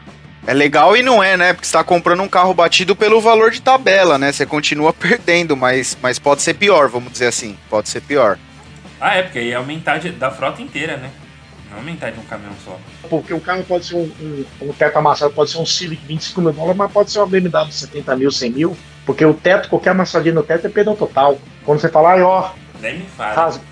encostei o teto na ponte, já o pessoal fala, oh, meu Deus do céu, ferrou. Praticamente você acertar um teto de um carro na minha empresa é para se mandar embora. Porque você tava com a altura não regulamentada, né? Entendeu? E como é que funciona? Tem esse, é, alguém vai antes, mede as pontes para saber? Como é que funciona? Eu sempre me perguntei. Porque aqui em São Paulo, semana sim, semana também, tem um caminhão que enroscou em alguma ponte da marginal. Olha, normalmente na ponte do Piquiri, logo depois ali da, da, da, da Polícia Federal. Meu Deus, eu morava ali uma vez por semana, você não, não passava na marginal. Então, ali. olha só, é, para falar, né, porque eu converso com muitos seguranças no Brasil, né? Então, nos Estados Unidos a lei é 4,14 metros. O Brasil, eu acho que é 4,60 metros. A segunda tem permissão para usar com 4,90 metros e a galera, agora, como no Brasil também, tudo é SUV e picape, aquele lance, o carro sedã tá acabando, tem gente andando com 5, 5 e 5, 5 e 9 metros. Então vai lá, eu, eu ando 4 uhum. 14 de Nova York. Então você, você imagina, porque Nova York é tudo antigo também, né? 13 pés e 6 polegadas. Então, e o que, que acontece também muito em São Paulo, uma coisa que os caras ensinam a gente. Vamos lá, um que você tem que saber a sua altura, né? Você tem a régua que você mede. Uhum. Então o cara tem que saber o tá indo. E, e, e existe a variação quando o asfalto é recapeado, nem sempre ele é recapeado com a mesma camada que tá hum, Pode crer. Nossa, é verdade. Eu nunca pensei nisso, cara. É. Recapeou, a ponte ali... fica mais baixa. Não, mas arrancou e botou mais, ou ele botou asfalto novo e não, e não tirou o velho. Entendeu? Ele só fez por cima. Só fez por cima. Aí, cara, aí perdeu 4, 5 centímetros. Se eu perco 4, 5 centímetros aqui no Bronx, eu, eu, eu levo tudo. Entendeu? Você viaja, passa. Isso porque a, a, sua carreta é muito baixa, né? É muito baixa, Nova York. E aqui ela... é muito alta, né? Que tem é. isso também, né? É, a carroceria aqui da carreta é muito alta. Se for olhar, comparar o, o, que você roda aí com a daqui, dá uma diferença bem grande de altura. Ó, eu falo, a, carre... a cegonha do Brasil, ela vazia, ela não passa na Cross Bronx em Nova York. Ela vazia, pra você ter uma ideia. De como os viadutos são antigos e são baixos. Comparar hoje com o tempo atual de caminhões enormes e, e carretas enormes. Mas como a gente fala. É verdade, né? Tô olhando aqui as fotos. A, pl a, plataforma que você carrega é relando no chão. É isso mesmo. Tanto que tem linha do trem que não é, não é, você não passa, né? Em linha férrea, né? Você pode ficar entalado. Dependendo da concessionária. Aí, galera, para quem gosta de caminhão rebaixado. É, praticamente. É isso mesmo. Nem passa na linha do trem. Assim mesmo. Mas, como a gente fala, né? Aí os Estados Unidos foi modernizando, passou do Mississippi, você pode andar com a altura do Brasil. Os caras andam. No Texas, tava lá agora, o cara chegando com picape é, GMC Sierra e Silverado, uma em cima da outra. Nós estamos falando de coisa de 5 metros de altura. Caraca. Sabe? Falando, né, eu fui falando pro cara em Nova York, você não chega, você não chega nem na. Você nem entra na cidade, você já fica logo ali no começo da George Washington Bridge, ali você já fica, pum! Você já, já vira conversível, né? Que a piada entre nós e Goiânia fala assim, ó, o cara transformou o carro em conversível, né? Modelo novo.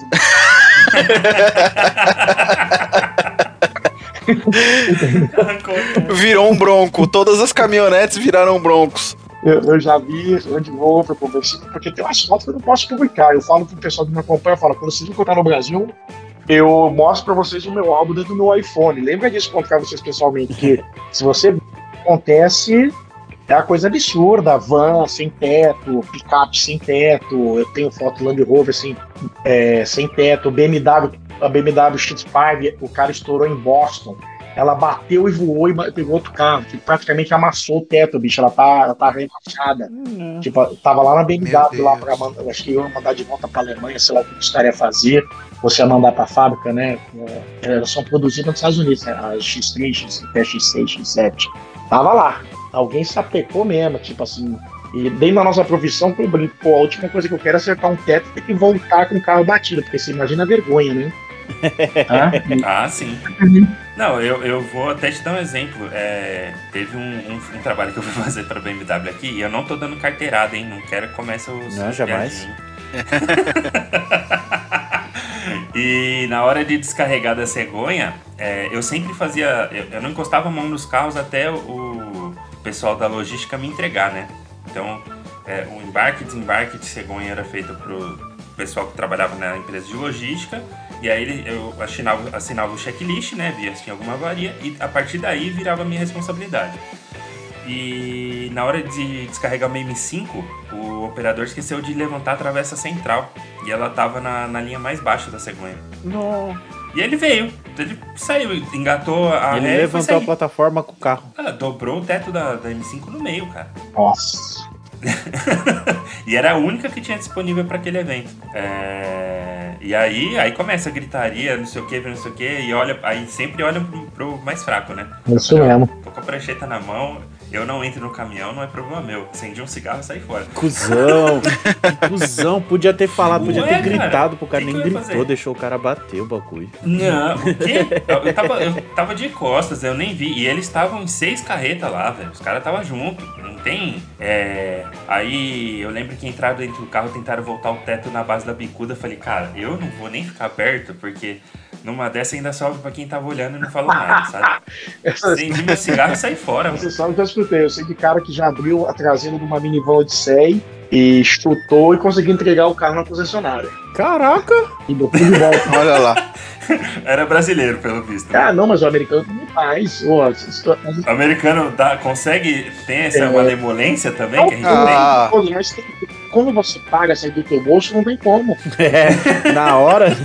Todo mundo Na fica hora, criativo, fio. né? No momento desse. Cara, qualquer raladinho dentro de concessionário, os caras já vêm com paninho. O tio Buffer é- dá pra dar uma limpada, se passar uma massinha, tem como a gente tirar o risco e manda bala, filho. É, o buffer eu não cheguei nesse nível, porque até os caras que muito tempo aqui que eu converso, que eu, que eu aprendo, fala, cara, mexer com isso é jogo duro, porque se você errar, vão ver. É melhor passar o compound ou você dar uma sujeira, sabe? Faz, pega uma areinha, joga, jo- suja sua mão assim, depois você assopra, sabe? Vai espalhar e Dá uma vai. Anda com um baldinho de areia dentro do caminhão pra jogar no carro. Nossa, tem tem uns caras que falam assim, é. Cospe pasta de dente. Apesar que essas coisas não colam mais, porque os caras também da concessionária é tudo antigo. Quando vem carro sujo, falou. Tem, tem cara que já falou, ó, você tá sujou o carro? Eu falei, não, sujou no caminho, pô. Para com isso. O cara vê o carro sujo, ele já faz a inspeção com duas vezes mais de cuidado. É, assim mesmo. E dia de chuva você não vê nada, você não acha. É. E vamos falar de coisa legal. Fala pra gente o, os- o tipo de carro, pra, pra quem tá escutando a gente e tá acostumado a ver a gente falar de carro, de competição, de qualquer coisa desse tipo. O que, que você transporta de legal que a galera do Brasil gosta e que ainda não chegou lá? Ó, of- oficialmente, eu- o meu terminal é da Honda, né? E, Uhum. e de vez em quando também a BMW chega no porto de Sicília aqui. Então, perto de casa aqui também, né? E abastece o Nordeste americano todo. Então, oficialmente eu tô na, na Honda e, e vou lá buscar BMW de vez em quando e o Mini. E o engraçado é que eu, eu gosto de falar que o mercado americano é tão grande, mas tão grande, é tanta, é tanta novidade, tanta coisa que sai que eu não consigo acompanhar. E quando eu puxei o Mini, o Mini, o Mini Cooper elétrico, eu nem sabia que ia sair Mini Cooper elétrico, o Mini elétrico, né? O Mini I. É. E aí eu Uhum. arranquei o, o carro ali com o telefone, arranquei o carro, aí eu fiz, fiz o story, gente, esse carro aqui não tem barulho, porra, existe mini elétrico? Aí a galera que me acompanha sabe mais de carro do que eu já começou, não, eu não vou mini elétrico, eu sei que o pessoal da Mini do Brasil, mini, mini fã clube de tudo quanto é lado, no mesmo dia já estava me acompanhando. Aí eu fui com aquela carga mostrando, porque o pessoal pediu para mostrar, era lançamento, e naquele dia à noite foi no, a Mini no Brasil, fez o- a campanha de lançamento lá em São Paulo e tudo mais, né? E eu com aquele carro atrás nem sabia que. Eu Tem muita coisa, aí eu filmo lá, as BMW chegou, ah, essa é de nova, Max, é ainda não sei o que, o lançamento, aí eu, ah, beleza, então vamos filmar, obrigado. Aí você vai lá e fala, pronto. Muita coisa. E saiu o, o Civic novo, né? É a geração 11, é isso? Ou geração 10? Eu, eu me confundo. Acredito que sim. É, saiu um Civic novo, eu filmei. E o pessoal gosta muito do Civic no Brasil, tem gente que não gostou, tem gente que gostou. Eu, eu gostei do carro, né? Eu achei o novo Civic muito legal. Mas falam que no Brasil não vão fabricar mais, né? É que a tendência do mercado é SUV, né? E SUV crossover. Praticamente os sedãs vão ser extintos no mundo, né? É, esse novo agora tem, tem a frente bem parecida com a do Accord, né? Aquela grade que desce um pouco. Não, senhor. Parece com aquele peixe Bob Fish, Jellyfish, aquele que tem um nariz horrível, mole. Então, mas se você. Eu entendo o que você tá falando, mas é, é que é sério, se você ver a frente dele, ficou muito parecida com a Accord, mais do que em qualquer versão do entre Civic e Accord, essa ficou. A grade tem o mesmo desenho. E modificaram a traseira, voltou a ser um sedã mesmo, né? Que É. ele era meio que um. O pessoal chama de Sportback hoje em dia, né? Que é uma cara de hatch, mais quatro portas. Eu, eu vou, na, eu vou na- no seu pensamento também. Quando eu vi o, o Civic novo também no pátio ali, né? Porque ele chegou, acho que duas semanas antes ele já apareceu no pátio para ficar lá para levar no dia certo, né? Quando ela, carro, o carro é lançamento, tem um dia certo que você pode levar, não pode levar antes. Uhum. Começa a estocar, né? E eu também achei a mesma Sim. coisa. Falei, deram uma largada nesse Civic para aparecer um acorde. Talvez o acorde, talvez vão pensar em sair de linha, né? Não sei, mas o Civic aqui, o que falam pra gente é que o Civic ainda é fabricado porque ainda se vende, né? O mercado americano é muito grande, né? O consumo, né? Então, o consumo é Sim. grande. É verdade. Aquele Civic hatchback, O Civic e o Corolla, eu acho que, que, que aqui nos Estados Unidos é. Eles são maioria nesse, nesse segmento de, de, de, de sedã pequenos. A quantidade que você vê de Corolla e Civic na rua é absurda. Não, e o carro dura, né? Você pode ver, Dura. ver com 10, 15 anos, você vê gente dirigindo ainda feliz da vida com um carrinho desse. Aí tá É rolando bom. também esse. Tudo virando SUV? Todo, o povo só compra SUV ou é só. É aqui que tá Sim. Tudo, tudo. Não, tudo, porque a, a Honda tinha falado ela ia parar de fabricar, mas ainda como vende, não tem por que parar. Eu não sei qual a posição que o Civic se encontra hoje no, no ranking de carros mais vendidos do mundo. Mas eu lembro que o Corolla tinha uma hegemonia até o lançamento do New Civic, quando ele mudou completamente a plataforma. É, quando mudou a plataforma, ele virou o que no Brasil a gente chamava de New Civic. Ele pegou três anos seguidos a, a- o primeiro lugar de carro mais vendido no mundo, que até então era do Corolla por 13 anos seguido, pela quantidade de Corolla Meu que roda Deus. nos Estados Unidos e no Japão. Obviamente, mas É. ele tinha uma boa colocação. É, Eu faz total sentido isso de não tirarem de linha por ser um carro que Ainda vende, tem mercado. Exatamente ainda atende muita gente, né? Ó, o negócio que a gente falando de mercado, o, o, Civic, o, Type A, né, o tipo R o esportivo, ele vem da Inglaterra, o Uhum. hatchback. Veio o modelo normal, o hatchback, e veio o tipo R. Ó, o carro é meio que vendido com ágio, né? Ele é 39 mil dólares. Aí saiu o amarelo lá, uma série especial, acho que dos primeiros. Eu, eu não esqueci o nome da sigla no Japão, que é uma coisa de transformação de carro também. Tem concessionária pedindo até 30 mil dólares de ágio. Aí você vai dar 70 mil dólares de ágio no carro, que é uma série especial, tipo R, 300 e poucos cavalos. E aí, vai entender. Vai entender. Bom, mas pelo menos o Civic daí tem torque, né? Enquanto tá em cima do Peterbilt, tem torque. Não, é pior, o pior é que eu acho que, que esses Civics atuais, eles, ainda, eles já têm um pouquinho de torque, porque se eu não me engano, eles usam a mesma.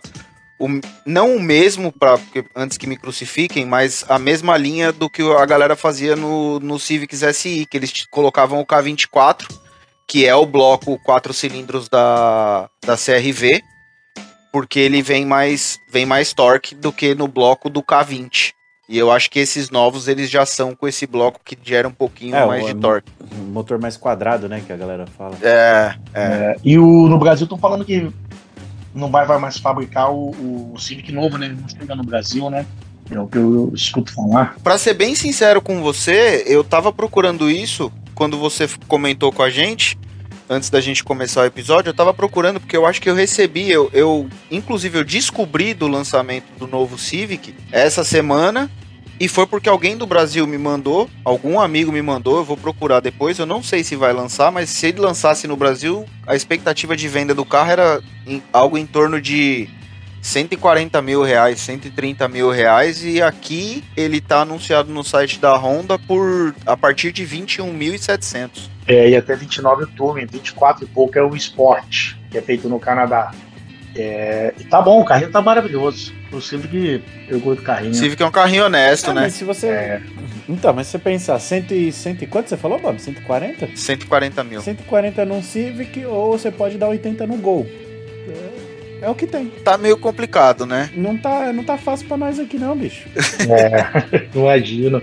Aliás, e, e assim, é, eu não sei se o caminhoneiro daí tem a mesmo, o mesmo índice de diversão do caminhoneiro aqui do Brasil, né? Não sei como é que é o acesso a, a travesti, drogas, é, frio, É por isso que a gente falou que tam- a gente fala merda, entendeu? Não, não, posto com comida à vontade. Como é que é? Tem, tem toda esse, Então, essa infraestrutura que a gente tem aqui. A droga eu não conheço, né?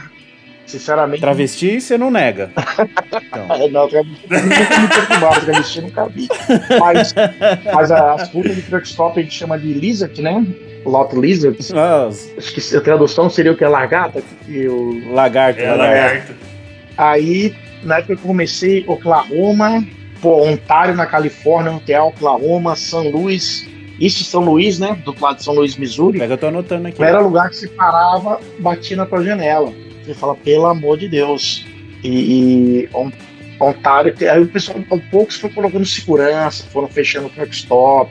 Porque eu já filmei truck stop parado no meio do país. Se você vier lá atrás da lavoura do cara, você chega por trás da, da, da carreta e, e assalta, abre o negócio e ninguém tá te vendo lá atrás na fazenda.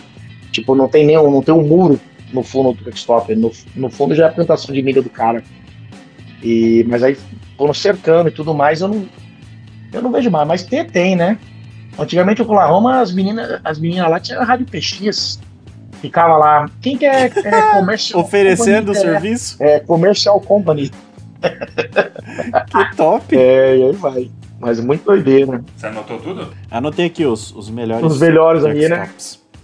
O pior é, é, pior é, pior é os lugares que te batem na tua janela de madrugada. Você tá dormindo e aí você fala: caramba, que será que alguém precisa mover o caminhão? Será que eu estacionei errado? Aí você abre a cortina todo sem sono, a menina: Oi, quer companhia? Nossa, então, então deixa eu dormir.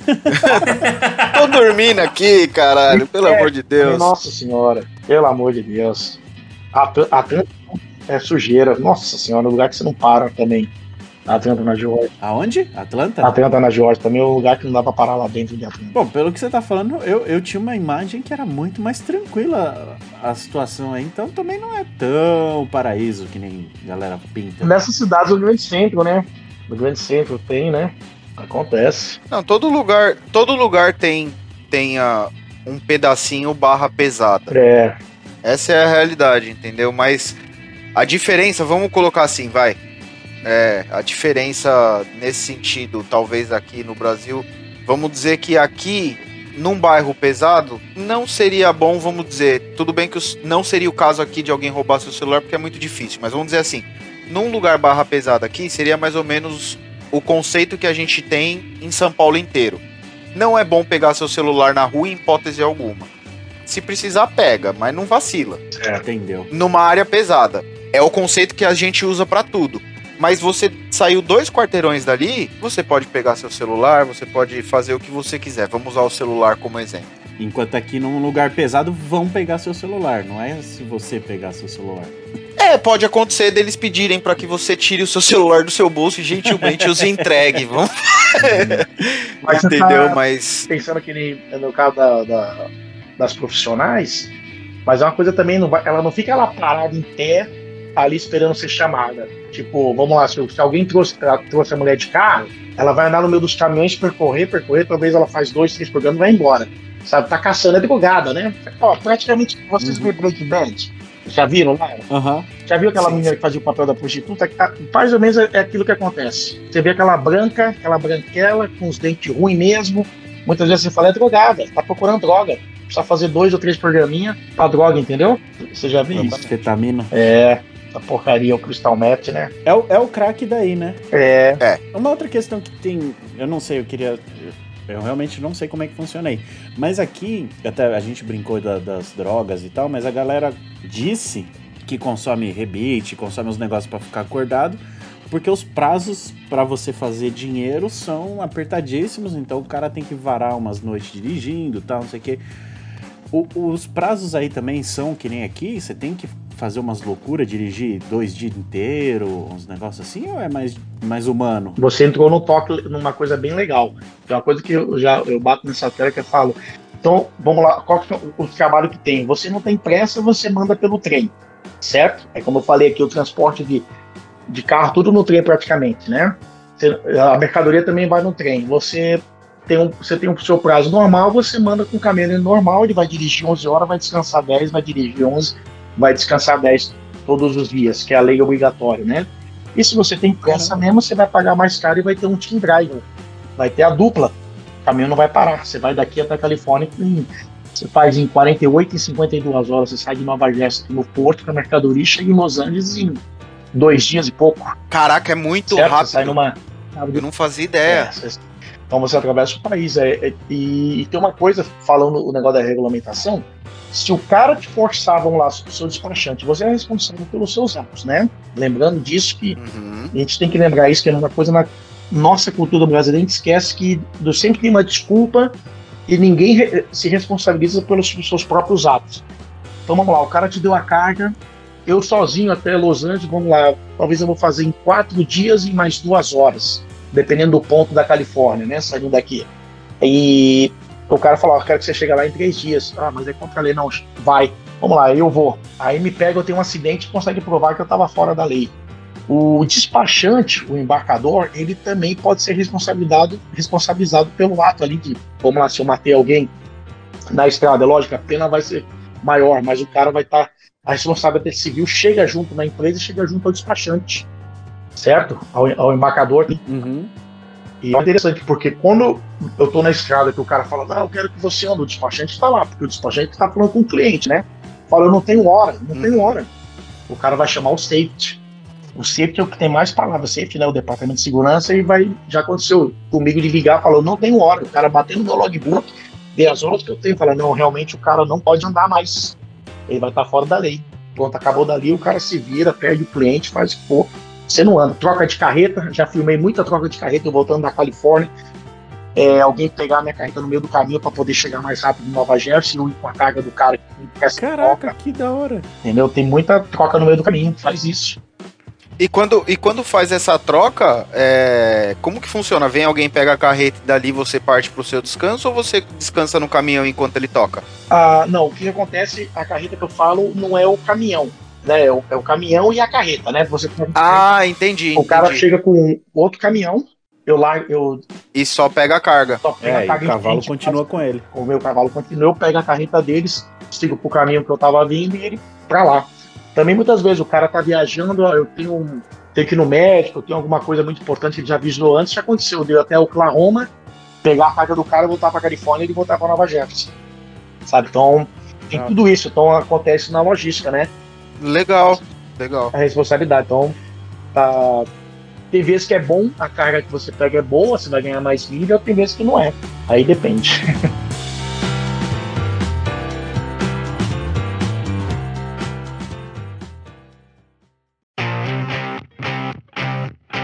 Então, Marcos, você falou do o logbook. O logbook seria como o tacógrafo no Brasil, que é o que registra. Fotógrafo.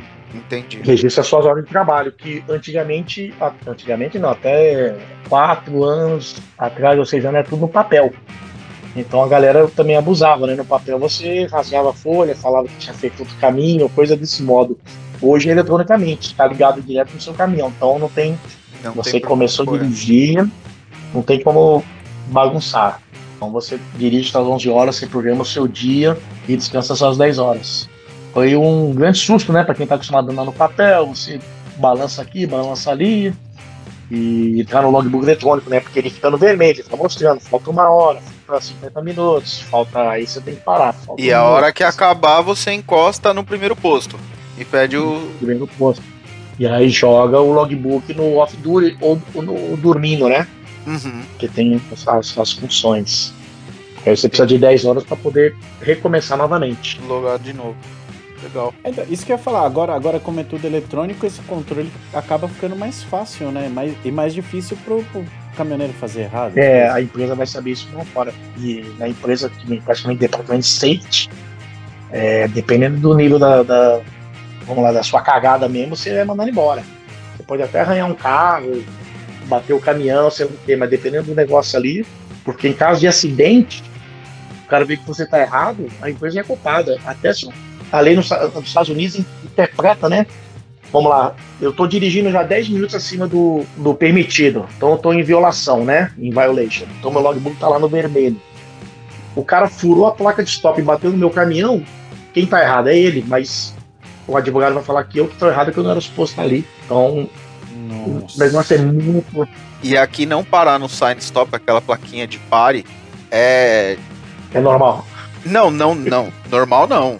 Aqui é um puta BO, né? Aqui você tem que parar, contar os três Mississippis, olhar pros, três, olhar pros dois lados e aí você passa. O que eu vejo. No Brasil, Ah, no Brasil é de enfeite, né? No Brasil é o famoso vem, se não tiver nenhuma luz no mesmo caminho, você cruza, né? Do que, que vocês estão no falando? Brasil, Sabe aquela placa de pare? Nunca vi. pare. Placa. Então, é. Começa a reparar que algumas esquinas tem do lado direito. Uma placa vermelha escrito pare, bem grandão de branco no meio. Essa plaquinha aí é o famoso, os famosos três Mississippis, cara. Isso aí é o que. Quando a galera acaba de tirar habilitação e tá com pressa, é, é o que mais nego é parado pela polícia é por causa disso. E é sempre a mesma coisa. O policial chega e pergunta: sabe por que, que eu te parei? Não, porque você não contou os três Mississippis. E o três Mississippi é um Mississippi pra direita, um Mississippi pra esquerda, o outro pra frente, aí você vai embora. Você tem que esperar três segundos na, na placa de pare e aí você segue. É, aqui não tem isso não.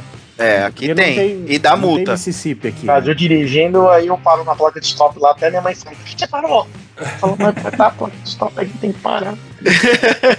mas o engraçado é que o pessoal que me segue no YouTube, quando o pessoal me encontra no Brasil, fala, pô, Marcos, seus vídeos fizeram eu. eu. Mudar uns hábitos de dirigir. E eu paro na placa de stop hoje, não consigo. Porque nos meus vídeos eu, paro e, e eu te tenho que explicar, porque o cara fala, "Pô, por que, que você parou o caminhão? Fala, "É, a placa de stop conta até três e aí você anda. Ah, e uma coisa interessante, nós estamos falando de regulamentação, vou eh, complementar aqui, os caminhões têm câmera, tem sensor que até a placa de stop o caminhão o- sabe se você furou ou não. A empresa fica sabendo com a câmera ela vê o vídeo você furando na placa de stop. Até isso tá, o negócio tá grave. Tá ligado? Você praticamente tem um Big Brother. É, é isso que eu falo de escolha bem seus influenciadores. Olha aí o exemplo. Eu falava que eu queria ser caminhoneiro nos Estados Unidos, nem quero mais. Não pode furar stop, não não, não pode nada nesse lugar. Limite de velocidade tá chato, porque muita empresa hoje limita caminhão a 96 km por hora. Pelo amor de Deus, você quer tá 96, 98 km por hora. Pô, para com isso. Nesse estradão. Graças a Deus, a minha empresa ainda deixa você. de- Meu caminhão é limitado a 71 milhas, que dá o quê? 116 km. Pelo menos na. Eu fui pro Texas agora, passou na, entrei na Pensilvânia, 116 km daqui até lá. Cruz de controle e vai embora. É isso. Tá boa. E a diferença é que tem, tem chão pra isso, tem tudo pra isso. Não, a estrada daqui é maravilhosa. Tem, você pode. Não, é mó retão. Eu, vi- eu lembro de uns vídeos, é, é, eu realmente assisto o canal, tá, gente? É, lembro dos vídeos na época da, da Daybreak, você ali em, em Pocono, naquela subida interminável. Um qual de- pouco. Ah, sim, na, na Pensilvânia. É. Isso. Chato também. pra, mim, pra, mim, a pra mim, a Pensilvânia é, o mais- é um dos estados mais chatos. É um tobogã, né? Porque, e no exemplo, eu, eu já falei isso em vídeo, assim, eu venho, eu venho da Califórnia, que na última vez que eu vim da Califórnia foi carregado de Tesla, lá de São Francisco. Então eu cortei o 80 todinho. Vim lá da área de São Francisco até aqui do lado do meu terminal, que é o final do 80. Eu cheguei no final da Interstal do 80, de São Francisco até aqui, Patterson, Nova Jersey. Pô, tudo bem, você passa na- lá no perto do Lake Tahoe ali, né? Na Califórnia, é, Nevada, Utah, é, Wyoming, né, tudo nas montanhas mas você quando sobe, você sobe, depois você desce. Aí chega na Pensilvânia, você fica, sobe, sobe, passando, assim, sobe, desce. E, e- é, é o mais tédio de todos, porque eu, que é nas montanhas. É, eu acho que essa é a parte chata, né, de ser caminhoneiro. É pegar essa reta aqui e vai. Não, mas eu acho que ainda é mais simples do que pegar, tipo, as serras que a gente tem aqui, tá ligado? Se você Calma. uma batida É, de caixa, verdade. É, no, no, pariu. na cachaça de é, Subir Pode falar um- mancheta. Isso se o caminhão sair do lugar. falar uma coisa que eu lembrei agora de falar de montanha, né? Eu lembro uma vez eu tava subindo a- a- as montanhas rochosas, tava no Colorado na 70. Aí o pico mais alto, eu esqueci a altura, mas é mais de 10 mil pés. acho que mais de 10 mil pés. É um pouco menor que a Cordilheira dos Andes, o pico da Cordilheira dos Andes. Aí tô subindo, quase chegando no túnel, eu escuto dentro do caminhão. Pum!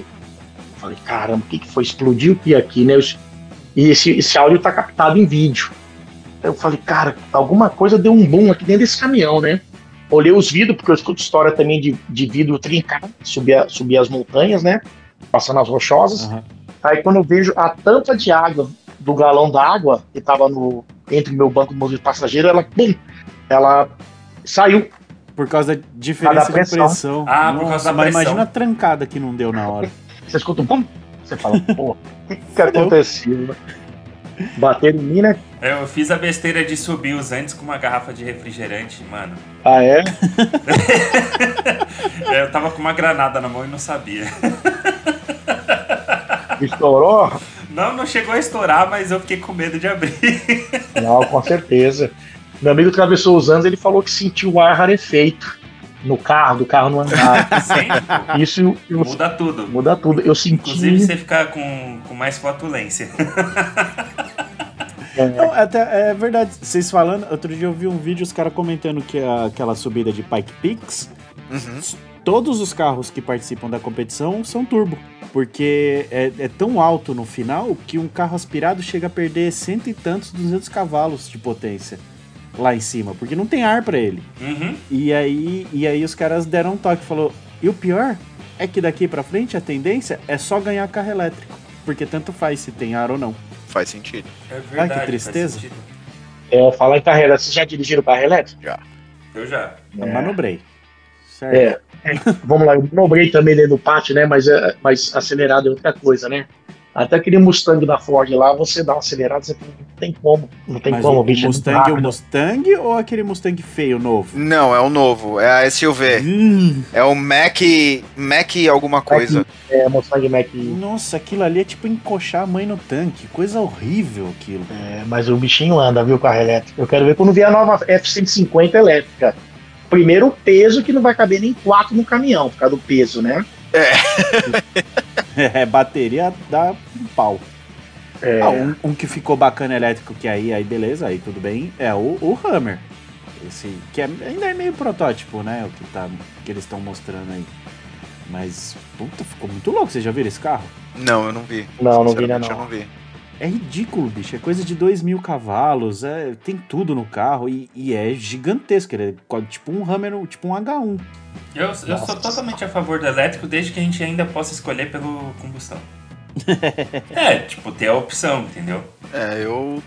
Eu concordo. Porque, é, por exemplo, tem muitas iniciativas, a Volvo mesmo tá com.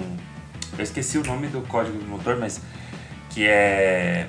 É sem comando, eu acho, no motor. Preciso ver direito, não lembro direito.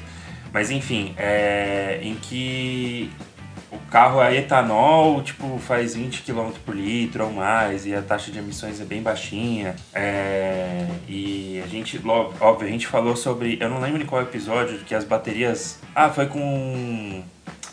Foi com a DG, que as baterias usadas dos carros depois poderiam ser utilizadas para alimentar residências, né? Uhum. Mas a gente vai ter que pensar muito ainda, né? Porque tá todo mundo produzindo elétrico, elétrico, elétrico, só que a produção dessas baterias também polui bastante, né? E usa mão de obra Então- escrava. É, falo mesmo. É, também. Então eu acho que assim, antes da gente virar o mundo inteiro pro, pro elétrico, acho que tem que botar na balança e eu acho que a pessoa tem que ter direito à escolha. Chupa Greta. É a Europa, né? A Europa falou que a partir de 2030 foi a Volkswagen que É. anunciou que não vai fazer nada. Ah, É, mas isso aí eles estão esticando, né? Era, era 20 e pouco, aí virou 30, já estão falando 35. É, Então, vai mas- demorar um pouquinho. Mas sabe o que eu acho, sinceramente, Romulo? Eu acho que a tendência agora não é mais esticar, é diminuir. Porque antes eles esticavam porque ainda não tinha autonomia de bateria para bater de frente com um carro a combustão a gasolina. Hoje em dia, eles já conseguem ter o mesmo rendimento. Daqui para frente, eu acho que é tornar a bateria algo mais leve e mais sustentável. Então a tendência é, é, é diminuir o prazo. Eu concordo. O produto final hoje, o carro elétrico, é tão bom ou melhor até do que o carro a combustão. Isso não, não, não, não vou contra, não. Mas é, eu acho que a gente vai ter sim a, a, revolução e tudo passar a ser elétrico o dia que, sei lá, alguém descobrir que casca de mandioca é a melhor bateria do mundo, tá ligado?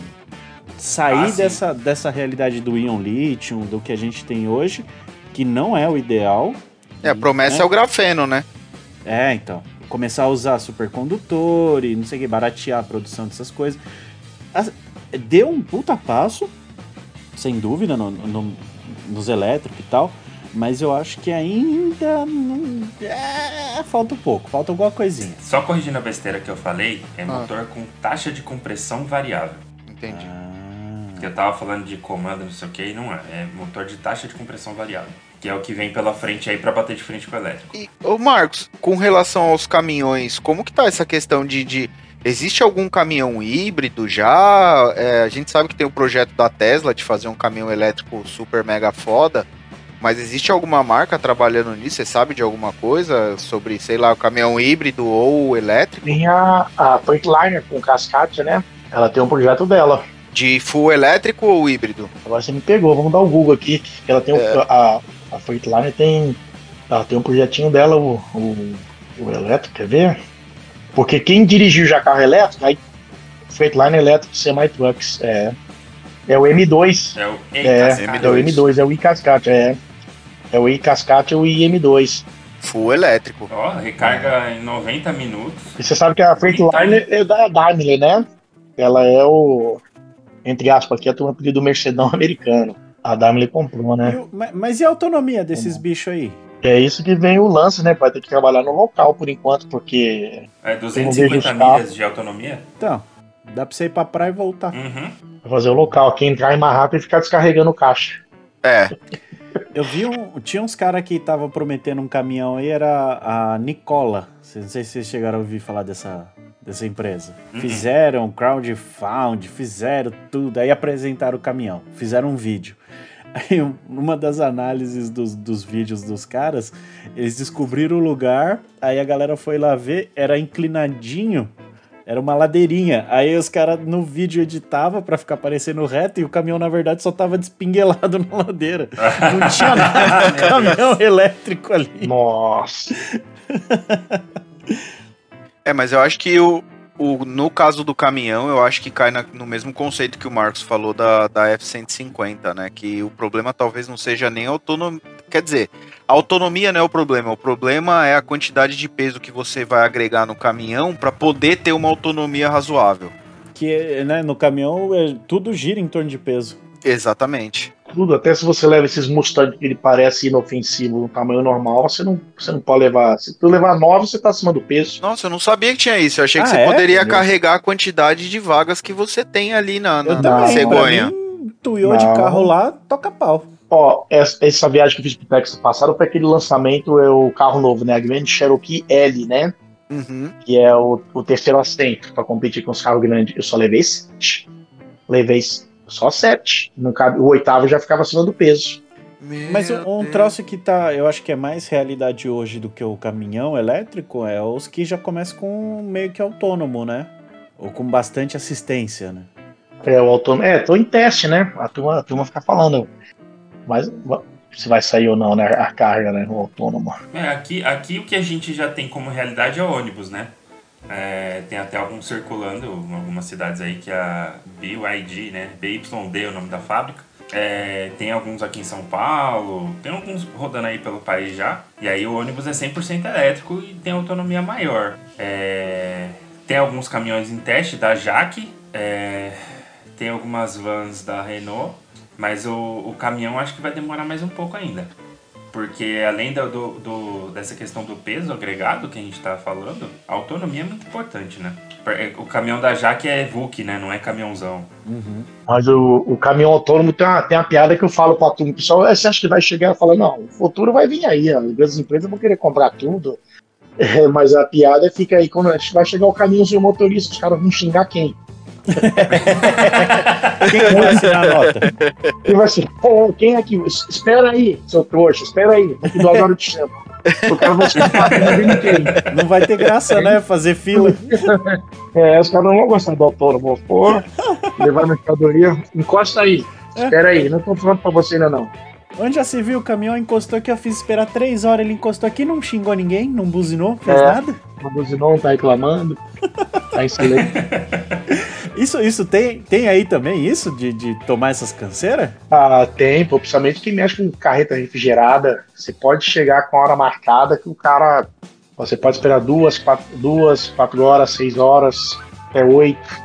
Meu pai. Entendeu? Mesmo que o contrato fala que, que é depois de duas horas você paga o vacation, mas aí na hora de cobrar, você tem que saber cobrar, porque daí. Ah, é, então tá, você vai cobrar, então tá bom, então você não volta mais aqui, sabe? Muita coisa assim também. Não é essa maravilha. Eu já mexi com refrigerado, meu Deus do céu. E refrigerado tudo é à noite, de madrugada. Aí tu apanha 9 horas, o cara fala, então tá bom, espera aí. Aí daqui duas horas ele te liga, aí você encosta no dock, aí o caminhão balança, aí o caminhão fica uma hora sem balançar, você fala, ninguém tá mexendo em nada. Aí o cara chama pra falar que tem alguma coisa errada, oh, não gostei do jeito que foi colocado. E aí você virou a noite toda acordado. Puta que pariu. Tem, tem isso daí, né? Nossa senhora. Ô Marcos, e você que já já rodou praticamente os Estados Unidos inteiro? Não praticamente, eu acredito que sim, né? Tem, É, tem algum. o- onde é a pior condição que você acha de, de pra, pra tocar a carreta? Num lugar que é muito quente, cruzando um deserto, é, num topo de uma montanha, na, Na neve. Aonde é o, o, o pior clima, assim, onde tira mais a. Tira mais o, o- a atenção ali do, do motorista que tem que ficar 100% atento. pior é a neve, né? É a neve, pior ainda é o gelo, quando tem tempestade de gelo. Porque o gelo não segura, né? O gelo não tem o que fazer. Você vai, é um vírus sabão, você escorrega. Vira passageiro. É o, o- é o tal do Black Ice, né? É, o Black Ice. É um perigo, você roda. Ou também, como teve, esse ano teve bastante, foi tempestade de neve, mas é, a neve tá, já, já tá na grama, né? Vamos lá, tá, tá no gramado, foi o Wyoming, Nebraska, fechou, mas aí o vento tava tão forte que toda aquela neve voou. Então deu o, no- visibilidade nenhuma, sem condições nenhuma. Teve acidente, ficou fechado. Teve estado, acho que foi a Dakota do Norte, que os, tava tão ruim de neve esse ano que eles ficaram sem o Walmart sem poder abastecer. As coisas faltou com dois dias, já tava faltando seis, quatro dias. Viram a importância do caminhão, né? Sim. Então é neve, né? Neve para mim é o pior. Atrasa tudo. Aqui, no- aqui nós paramos. Esse ano também foi. A neve pegou aqui, teve duas vezes. Nós paramos acho que por dois dias, porque como é que você vai entregar carro? Os carros estão tudo de neve. Você vai chegar na concessionária, o cara fala assim: não tem como se entregar porque tá lotado de neve. É, eu, eu tenho que limpar o pátio para poder receber vocês. Acontece, eu tenho um vídeo desse ano na neve, ficou neve. E fora que a lei fala que você tem que tirar a neve do carro, né? Ou do topo da carreta. Aí eu tenho um vídeo desse ano lá, eu tenho que ir no, no domingo, fui lá parou a neve, pra tirar a neve de cima do carro. Porque a neve, de- depois de andando na estrada, ela pode cair e cair bater atrás de um carro, quebrar um vidro, provocar acidente, essas coisas O todas. caminhoneiro aí faz greve, que nem aqui? Não. Greve só se o cara for sindicalizado, né? Mas eu não, não lembro de greve nos últimos tempos. Que é sindicalizado, né? Que é um Teamster. Tem um filme lá do Alpatino, é Alpatino? É o Teamster, o cara conta lá a história do, do- dos caminhoneiros com. Qual o nome do outro cara também, aquele que dá boca torta? O Stallone? O Falcão? Não. Acho que é o Robert De Niro, é. É, inclusive eu queria perguntar, você já ganhou algum título de queda de braço? Não, não, não, não. Eu tenho mais outra pergunta. Só, só voltando rapidinho, rapidinho, rapidinho, não, só pra não sair do, do, do, do, do assunto da neve. Uma dúvida. Quando você vai pra esses lugares com muita neve, usa as chains normal, que, que é aquela parada pra todo mundo entender que você coloca no pneu quando você vai chegar em um algum lugar com neve pra poder trafegar. O caminhão usa chain da mesma forma que um, que um, que um carro ou, ou já vai com um pneu meio que de, de para esse tipo, um pneu de inverno, vamos dizer assim? Tá, então a corrente. É que acontece, o pessoal pergunta pra mim, né? A corrente aqui no Nordeste americano praticamente a gente não usa nas estradas aqui. Porque é só quando é neve mesmo, montanha. Uhum. Aí carro, tem lugar na Pensilvânia que, que fala do carro usar pneu de neve. praticamente, vamos dizer, aqui no Jazz Nova York, quem usar pneu de neve aqui nessa região é quem tem dinheiro para falar, vou usar, botar pneu de neve, Sim. vou trocar meu jogo de pneu. Mas você vai ter que ir lá pro, pro lado das Rock Mountains, que nem um exemplo, no Colorado, a partir de 1 de setembro até o nosso verão, mais junho, até final de abril, você tem que portar a corrente. Para passar setembro na Rock Mountains, que a partir de setembro você pode subir e pôr uma neve e a multa é a multa até que na época eu li a lei talvez era 100 dólares se você não tiver a multa. Então eles podem te parar e falar: "Você tem corrente? Deixa eu ver". E mas se você for pego no lugar que porque quando você vai subir a montanha, algum trecho, a luz começa a piscar. Né? Então tá lá piscando, fala assim, "O- o- uso obrigatório de corrente. Uso obri- exatamente. Aí você tem que saber colocar a corrente. Eu, eu nunca coloquei corrente, porque o que acontece? Ia pra Califórnia, eu ia pela Interestadual 40. Eu não vou pelo norte. Pela, pela 80, passar da conta Eu já vi norte. isso aí no. Tinha um seriado de, um- de uns caminhoneiros que, que trafegava só na- nas neves lá no. na Carga mortal. É, acho que era um negócio assim. Aí direto tinha esse negócio do cara de- da polícia parar e perguntar se ele tá com a corrente e tal, não sei o quê. E aí a aventura dos caras pondo esse troço aí. É, porque você põe pra passar um trecho, fala, você passa um trecho de subida e já mal começou a descer, pronto, para, não precisa. É É. coisa assim. E nessa época do ano, tá agora nós estamos. Não, é agosto, vai lá, final de agosto, setembro, você, você tá andando, não tem nada, mas você sobe e faz uma curva, tá nevando já em setembro no Colorado. Então muita coisa. E por, por norte também, norte da cota, de montanha, Oregon, né? Praticamente o cara põe e tira, põe e tira a corrente norte da Califórnia. E deve dar um trabalho do caramba ficar pondo esse troço aí, né? Não, é, é, é, é um pé no saco. Isso eu falo. Cara, no carro já é chato. Você já teve que pôr esse troço aí, Bob? Então, a temporada de, de inverno aqui, quando, quando tá bem frio, a gente vai, eu e os meninos, a gente vai fazer snowboard. É uma hora aqui de Los Angeles, eu já consigo estar na montanha, né? E aí o que acontece? É, dependendo de como tá o inverno, se for um inverno onde tá bem frio, pode acontecer de você chegar lá e aí você vai até a metade da montanha, igual ele falou que tem as luzes piscando para avisar o uso obrigatório. Como você tá indo para um, pra um parque nacional, então tem a polícia ali parada e dali pra frente você precisa parar, colocar as chains, depois que você colocar ele te libera e você sobe, entendeu? Na maioria das vezes, hoje em dia com tecnologia Instagram e, e tudo mais, quando você tá indo pro parque, o que, que você faz? Você já abre seu celular e olha lá, porque normalmente o parque já avisa 5 e meia, 6 horas da manhã, se o tal uso obrigatório de chains ou não. Mas eles sempre indicam pra ter no carro, porque pode acontecer. Às vezes você chega lá, não precisou. Mas na hora de ir embora você precisa. Porque não é um lugar onde passa carro o dia inteiro, não tem uma movimentação alta de carro. Então chega todo mundo de manhã pra ir pro parque, se divertir. Naquele meio período começou a nevar, a neve que tá na, na- na- no asfalto não, não, não passou carro ali o suficiente pra deixar o asfalto limpo. Então aí você precisa colocar pra voltar. Então tem que ter. Aconteceu uma vez só da gente ter que colocar, da- de, de todas as vezes que eu fui, mas é bom ter no carro, porque senão você não passa. E se passar também, você não vai conseguir ir muito longe, velho. Nossa, mas nem, nem vamos ficar falando isso aí, porque dá ideia pros caras aqui. E é dois palitos pra daqui a pouco aparecer uma lei que você tem que andar com esse negócio aqui no Brasil também. Não, não tem nem como, velho. Não, mas dependendo. Mas não é só pra neve também, tá? A corrente ela é utilizada na lama também. Aí, ó, não dá ideia, Depende, fica de- quieto. depende do. É, Santa Vai ser igual Catarina aquela agora. merda cara. daquele kit lá de primeiro socorro, que vinha uma tesourinha sem, sem ponta, duas gases e custava, sei lá, cento e burdoada reais. Que nem o extintor, né? Extintor. Teve gente que investiu o dinheiro da vida em estoque de extintor. Tá lá. Mas o extintor ainda acho útil. O extintor, eu tenho uma Brasília, eu, eu acho obrigatório Não, uma eu acho útil também. O, o foda é, tipo, a galera inflaciona tudo. O, a extintor carro que não precisa, né? Mas caminhão tem que ter. Na inspeção, a polícia pede ele quer ver o extintor lá, do lado do seu banco. É, eu sempre ando de extintor também. É cada coisa que eu, que eu tenho na garagem, bicho. Se eu andar sem extintor, É suicídio. no Rômulo de Brasília também é, não tem como. Ô Marcos, é, saindo um pouquinho de caminhão, é, você viaja bastante também, né, nas suas férias. Também viaja, gosto de viajar. Quantos países você já conheceu? Ah, eu acho que agora eu fiz 114, eu acho. Eu fiz 114? É, eu Caramba. fiz mais. alguns territórios. E território não conta, né? Mas, sete, mas os sete territórios, acho que eu, eu conto assim. Eu tenho minha listinha aqui. Já ganhou no War, já.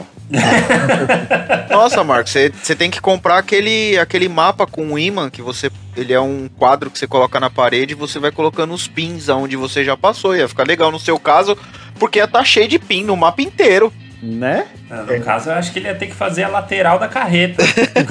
De- Em casa aqui eu tenho um quadro na parede aqui de casa aqui do mapa mundo, né? Mas não tem nada riscado, não. Tem uns que vende, que você risca, passa a caneta. É, tem né? alguns com imã né? também. Ou tem, tem, é, tem o de raspar também, que é bem legal. Que ele é inteiro igual raspadinha.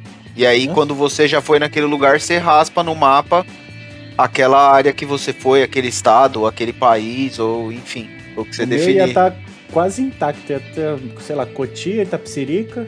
Só. Tá bom da Serra. Embu, Guarujá, Santos. São Vicente lá, né? E pra, pra, pra ser caminhoneiro, é, onde que é legal? Europa, Estados Unidos, Tailândia? Você conhece a realidade de outros países de caminhoneiro aí? Ah, pelos outros, assim, não- é difícil falar a experiência dos outros, né? Mas os Estados Unidos te, te dá uma ampla, a- a- várias opções, né? O que eu digo pra turma que me segue, até no Brasil, você tirar a carteira, porque você pode trabalhar campo, regional, na estrada, pode trabalhar com tanque, com cegonha, com refrigerada, container, com baú, com entregas fracionadas. Então você tira a carteira de motorista a, a profissional, né? Você tem um leque de trabalho muito grande. Os Estados Unidos tem, né? Ainda tem uma demanda muito grande pela mão de obra qualificada. O motorista aqui não fica sem trabalho quem tira a carteira. Fica mesmo. Tanto que as grandes empresas, elas oferecem até é, escola, né?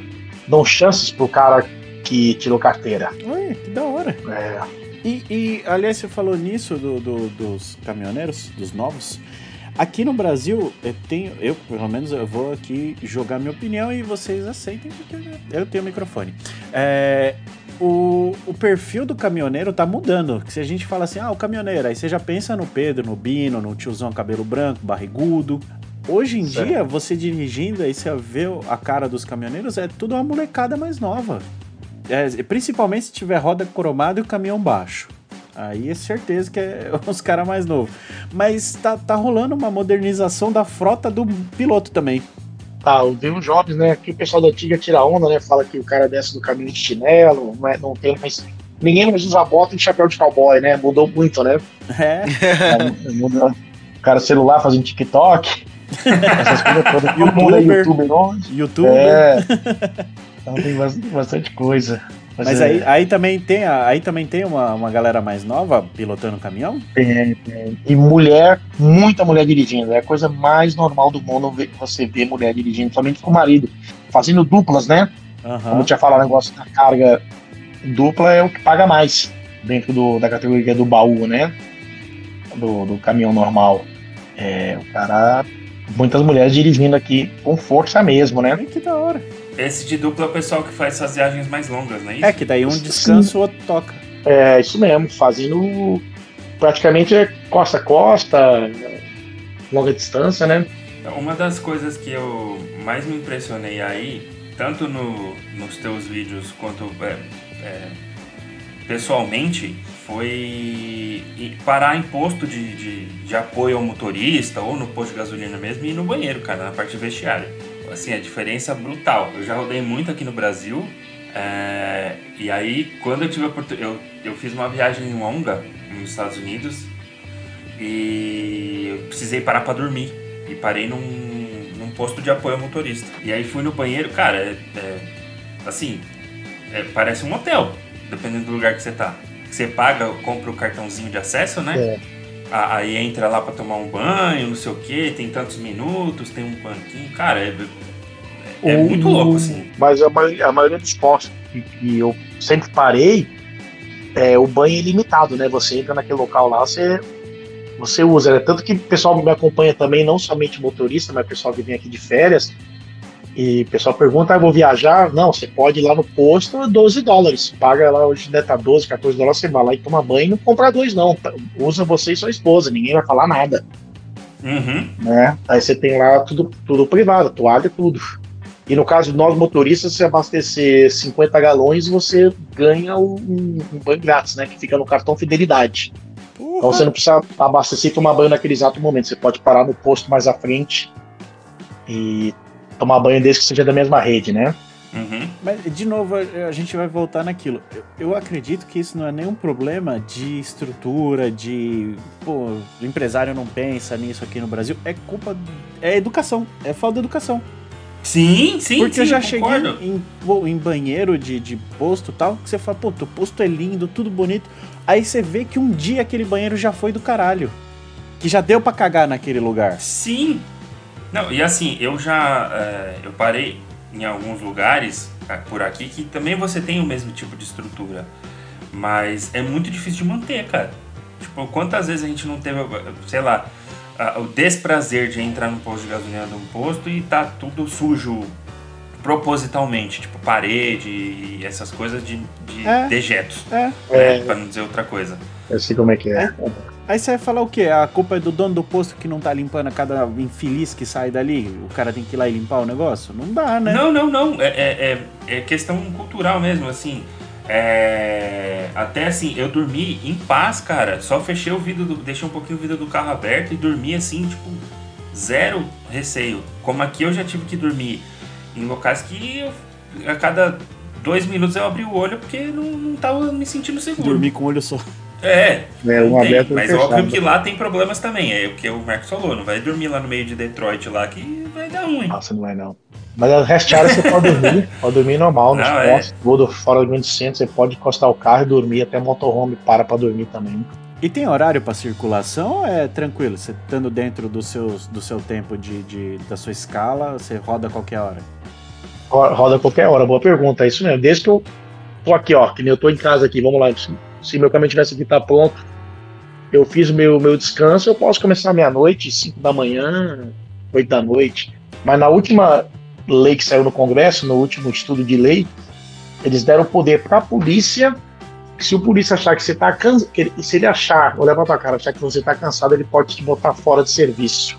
Caramba. Aí é uma coisa que tem, Se Né? aqui no Brasil, ih, rapaz. Imagina, porque antes eu- o cara, ó, não, eu, eu parei 10 horas, mas se você for ver que nem, imagina eu aqui, sábado eu sou festeiro, vou, vou pra balada agora, às 5 da manhã eu não durmo e pego meu caminhão e vou embora. Em vez de você Aí descansar às 10 preocupado horas, você tava.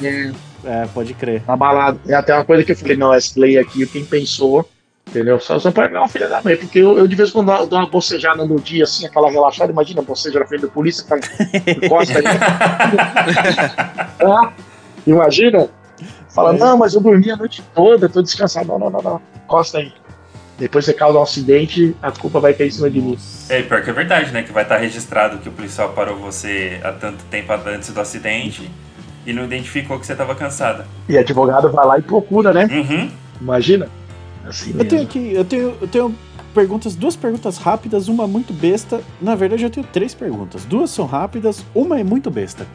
É, é seguro andar atrás de um caminhão carregado de tora de lenha? Que eu, eu vi um documentário uma vez. E eu fiquei com receio. Olha, a...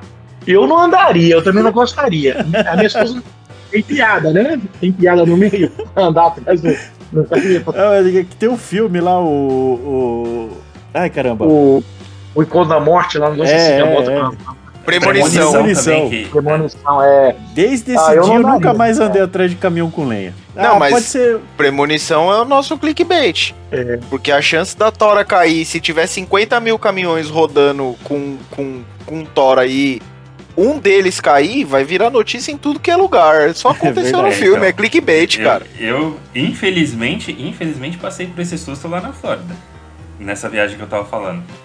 E eu não desejo pra ninguém, O velho. que? Estourou só- um bagulho de lenha na sua frente? Estourou a cinta, estourou a cinta do- da, da carreta e começou a cair tudo na minha frente. Aí, cara, por reflexo eu consegui desviar. Aí fui meio tipo, meio pelo acostamento, duas rodas na grama, pra passar, chegar na frente do caminhão. E, mano, lá pra trás eu nem fiquei olhando, porque era só madeira voando pra tudo quanto é lado. E aí eu fui meio que buzinando e, e jogando pra cima do caminhão até o cara me ver E aí eu gritando, tipo, apontando pra trás, ele olhou no retrovisor. Quando ele olhou no retrovisor, que aí ele estancou o pé no freio e parou, tá não sei o que, mas assim, foi bizarro, cara. Eu tô imaginando o Woody de Uno do lado de um Peterbilt gritando em português pro caminhoneiro americano: Caiu os pau tudo lá! Tá caindo os pau lá atrás! E eu tava atrasado, porque foi no dia que eu fui embora. Eu tava correndo pra, pra, pra Miami pra pegar o. pra devolver o carro e pegar meu voo. Então eu nem fiquei parado, eu só, tipo, fiz tipo, a espera que ninguém tenha se machucado e fui embora. Mas é assustador, então né? É, é, é, verdade o que tava lá no documentário. É, essa sensação aí, a minha esposa, quando fica atrás de cegonha, ela fala, sai daí que parece que o carro vai pular. Realmente, você anda cada cegonha, assim, você olha assim, o carro fica balançando, balançando. É, você tá sujeito. Aquele cara. último que fica penduradinho, né? Aquele ali, é. certeza que cai. Ah, aquele ali, o cara amarra só com dois, amarra só dois pneus, um absurdo. Como é que é? Tem, gente, tem cara que só amarra dois pneus. Você tá maluco. Temos preguiçosos. Na minha empresa não, né? Que é obrigado quatro ali, você leva até a suspensão. Tem contrato mesmo com as montadoras, tem que amarrar os carros. Mas a gente sabe como funciona, né? Tanto que teve um acidente, mandar a foto pro Hudson aqui, teve um acidente, o, o cara lá em, em Washington, Oregon, na neve nesse inverno, ele meio que bateu ali só com picape, um cegonheiro. As picapes não caíram do caminhão. Ele bateu, ficou meio, meio de lado na grama, meio quase para cair. Tanto que a primeira coisa que o pessoal vai falar assim: ó, oh, isso daí sabe, isso daí amarrou, parabéns. Porque ela tombou e nenhum, nenhum carro saiu Nem, do lugar. Nenhuma picape morreu, cara. É assim mesmo. Eu ia, eu ia até fazer uma pergunta que me gerou uma dúvida, algo que eu nunca tinha pensado. Para esse tipo de carga aberta, igual você que faz com cegonha, igual a gente tava brincando no caso de madeira e tal não existe nenhum tipo de tecnologia com algum tipo de sensor para que avise o, o, motorista na cabine e tal, porque no Brasil não é muito comum, vamos dizer assim, vai, você vê, porque aqui nos Estados Unidos é normal, todo caminhoneiro anda da mesma forma que o cara tá no New Civic do lado, com os vidros fechados e o ar-condicionado ligado. Raramente você vê um vidro aberto e o braço pendurado para fora. Então a chance de você escutar alguma coisa que tá passando fora do caminhão é muito pequena, a não ser que seja um barulho muito alto.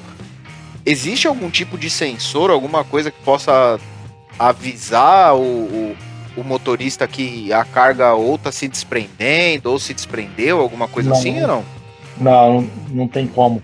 Não tem um sensor. Se, ó, se você amarrar os quatro pneus, o bicho não cai. Olha aí, Hudson, eu mandei para você, passar pro, pro Romulo também. Uhum. Olha, olha as picapes aqui.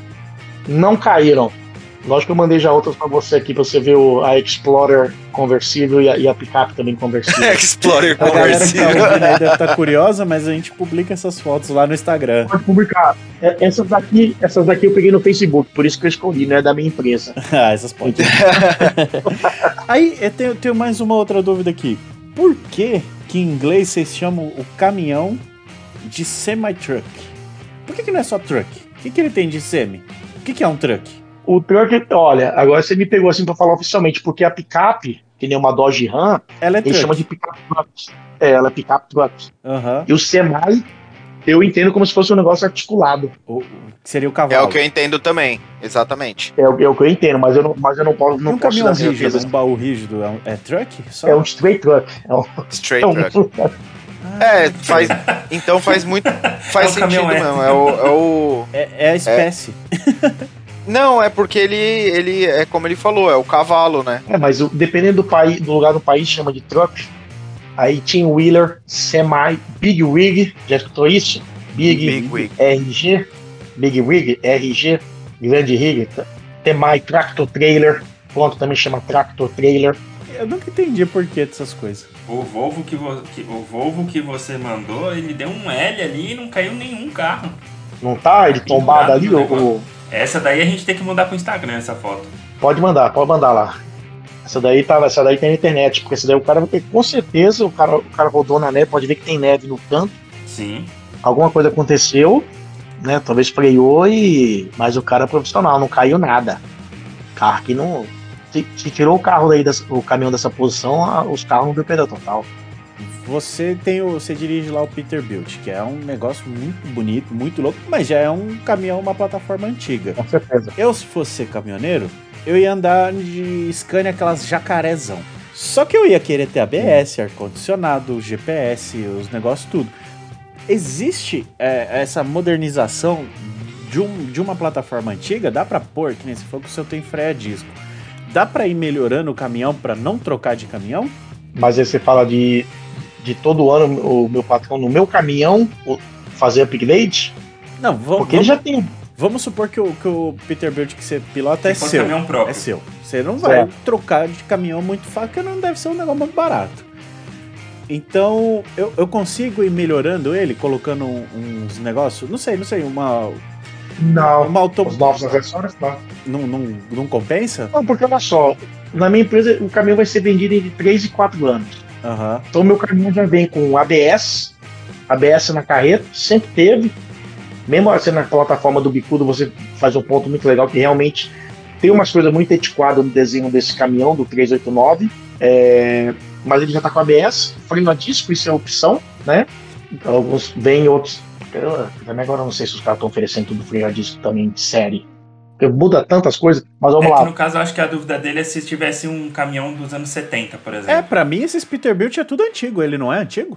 Não, o meu é 2019. Ele. Eu achava que ele era antigão. Não, é 2019. Ele fabricado, ele ia parar de fabricar, o pessoal reclamou e continua a ser fabricado o 389. Ainda vende, é aquilo que a gente falou que nem do Honda Civic, não parou de, não parou de ser fabricado aqui na vende. Ah, então. o cara que dirige um Volvo, tá acostumado com um Volvo mesmo, entendeu? Eu já dirigi muito tempo Volvo, que é aquela coisa moderna, que nem o, o Volvo, eu falo, o cara primeiro foi motorista para depois entrar na, na escola de design para projetar um, um caminhão pro motorista. Aí o cara sai de um Volvo, daquela coisa nova, daquele conforto, tudo, né, na, é, fala que ergonomia, o que não é ergonomia, o que, que seria o, o, o design todo, É, tudo tudo- fácil ali. Aham. Tudo Aí você pega o né? né? É, aí você fala, eu tô num clássico. Mas aquele caminhão parece um Sensa, né? Tudo digital, mas ele vem com kit multimídia. Vamos lá, ABS, ar-condicionado, é o que vem a vida inteira, vidro elétrico. Lógico, a posição dos espelhos não é a melhor coisa do mundo comparado com o Volvo. Ainda, então, ainda tem o defeito meio do clássico. Mas quando me perguntam, eu falo, cara, eu dirijo os dois, o Volvo ou o Peterbilt. Os dois são, são maravilhosos. E quer que não, na estrada você dá com o Peterbilt, você sai da frente, né? Porque não é qualquer um que dirige um picudo mesmo, longo, no, um nariz comprido, né? E, e- e- e nos carros, Marcos? Qual- como que você começou? Qual foi o primeiro? Você gosta de, um- de uns carros velhos problemáticos que nem a gente? Ou você prefere mais a linha conforto? Olha, assim? o, o meu primeiro carro foi em 96 aqui, eu comprei um Civic Hatchback. Aí na época, eu- o Civic Hatchback era, o- era o mais Já barato foi nos Estados Unidos? aqui nos Estados Unidos, em 96. É isso que você me perguntou sobre os meus carros? O que, que eu já Isso, tive? isso. Ah, sim, sim, sim. Mas É. você teve algum aqui também? Ah, não, no Brasil tinha moto só, né? Só Yamaha Teneré, né? Eu só tinha moto. e aí eu comprei esse Civic. Eu, depois de um tempo, fui entregar pizza com ele. Ele ficou 10 anos na minha mão. Eu vendi o bichinho com 240 mil milhas. Eu comprei ele zero. Com 240 mil milhas, não tô falando o quê? Em quase 400 mil quilômetros? Quanto é que Mais. É, quase isso. Quase é. Não dá mais, pô. 240 mil milhas. Fez 1.6 aqui. 384 mil quilômetros. É, isso aí. É, eu vendi ele com 10 anos de uso. Eu vendi o bichinho porque eu passei em cima de um pneu no, no aeroporto, em frente do da guarda, não sei de onde, que, que carro perdeu uma roda, eu passei em cima da roda os airbags estouraram. Aí eu já tava pensando em trocar. E era o ano que tinha saído o novo Civic, 2006. Aí eu fui pra concessionária e comprei um Civic, o novo Civic, o azul, que essa cor não tem no Brasil. Quem me acompanha já viu o bichinho.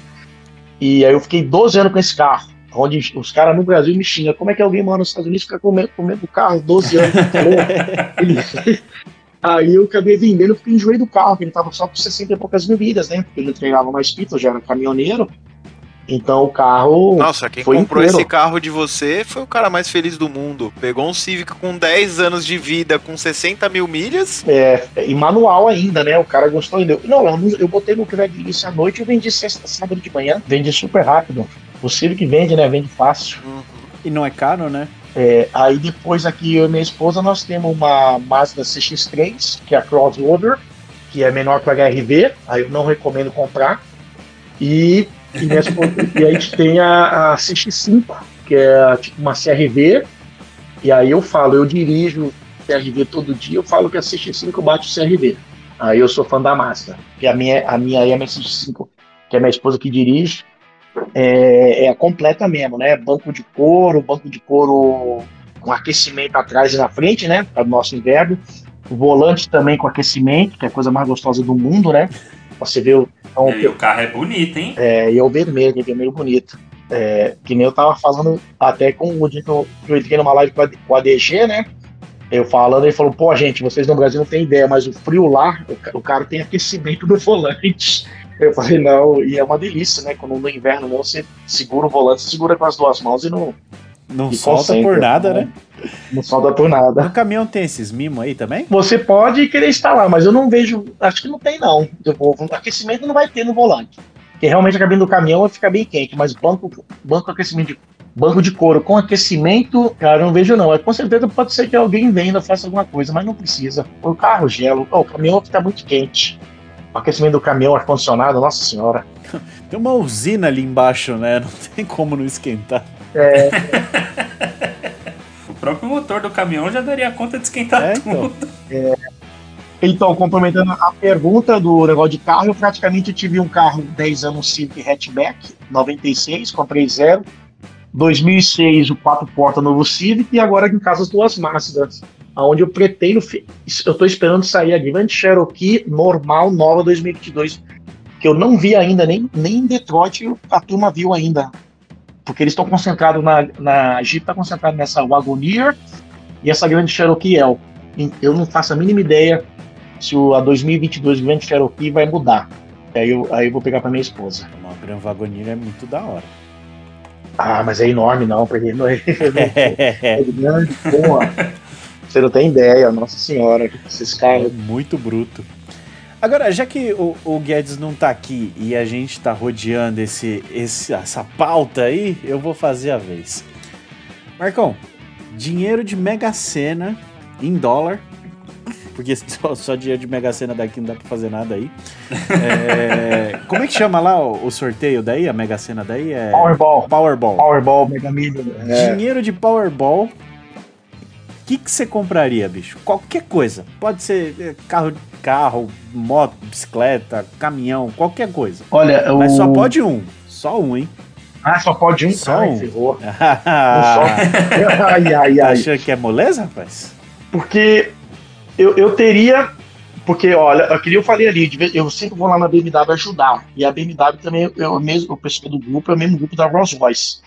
Então, no porto da BMW, que é o porto, é o terreno deles mesmo do lado do no cais ali, é, tem a Rolls Royce. Eu sempre achei a vida inteira o Rolls Royce a coisa mais feia do mundo, mas de tanto que eu vi, eu me apaixonei. É enorme. A Cullinan, a Cullinan tá assim quando chega carregamento, se chega 70 carros, 80, mais de 50 é Cullinan. E tem saída pra essa desgraça? Tem, tem. Tem, tem. Eu não tenho ideia. Tem. E que você vê as cores que chegam. Me acompanha no Instagram porque eu não posso publicar, porque eu tô lá dentro, mas eu ponho no Instagram nos stories 24 horas, só apaga e pronto. Mas é cada cor que os caras montam, tem umas cores muito maneiras e tem cor que você fala, não, isso aqui o cara escolheu. Isso aqui eu não sei pra onde vai, não.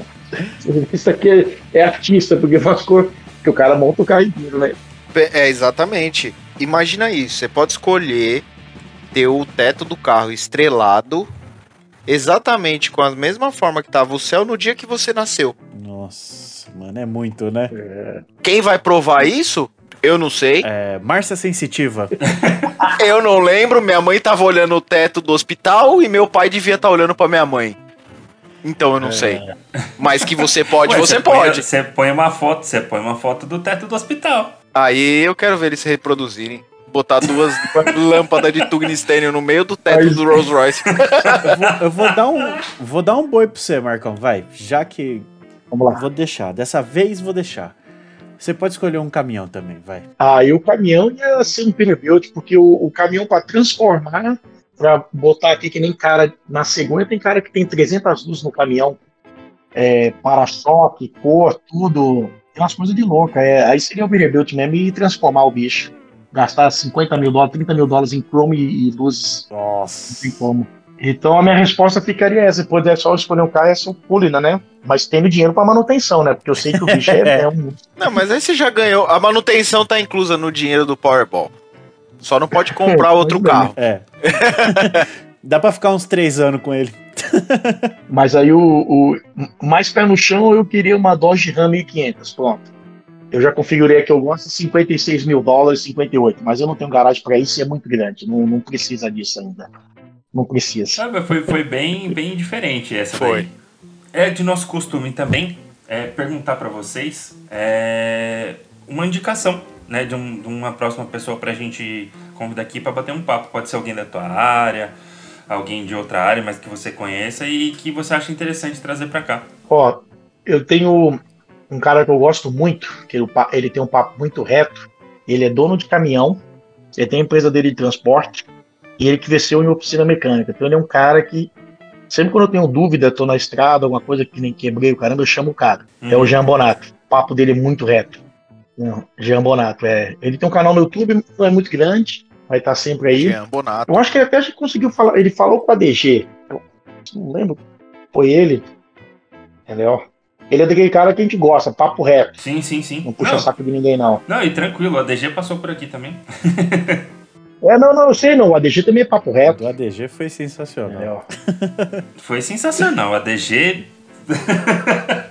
o, bicho, o bicho entrou na nossa. Como é que eu posso dizer? Na nossa energia de falar besteira. Nossa senhora! Mas assim, eu vou te falar, a gente tá de parabéns, porque esse é um dos episódios que a gente mais manteve o foco. Eu tentei me segurar.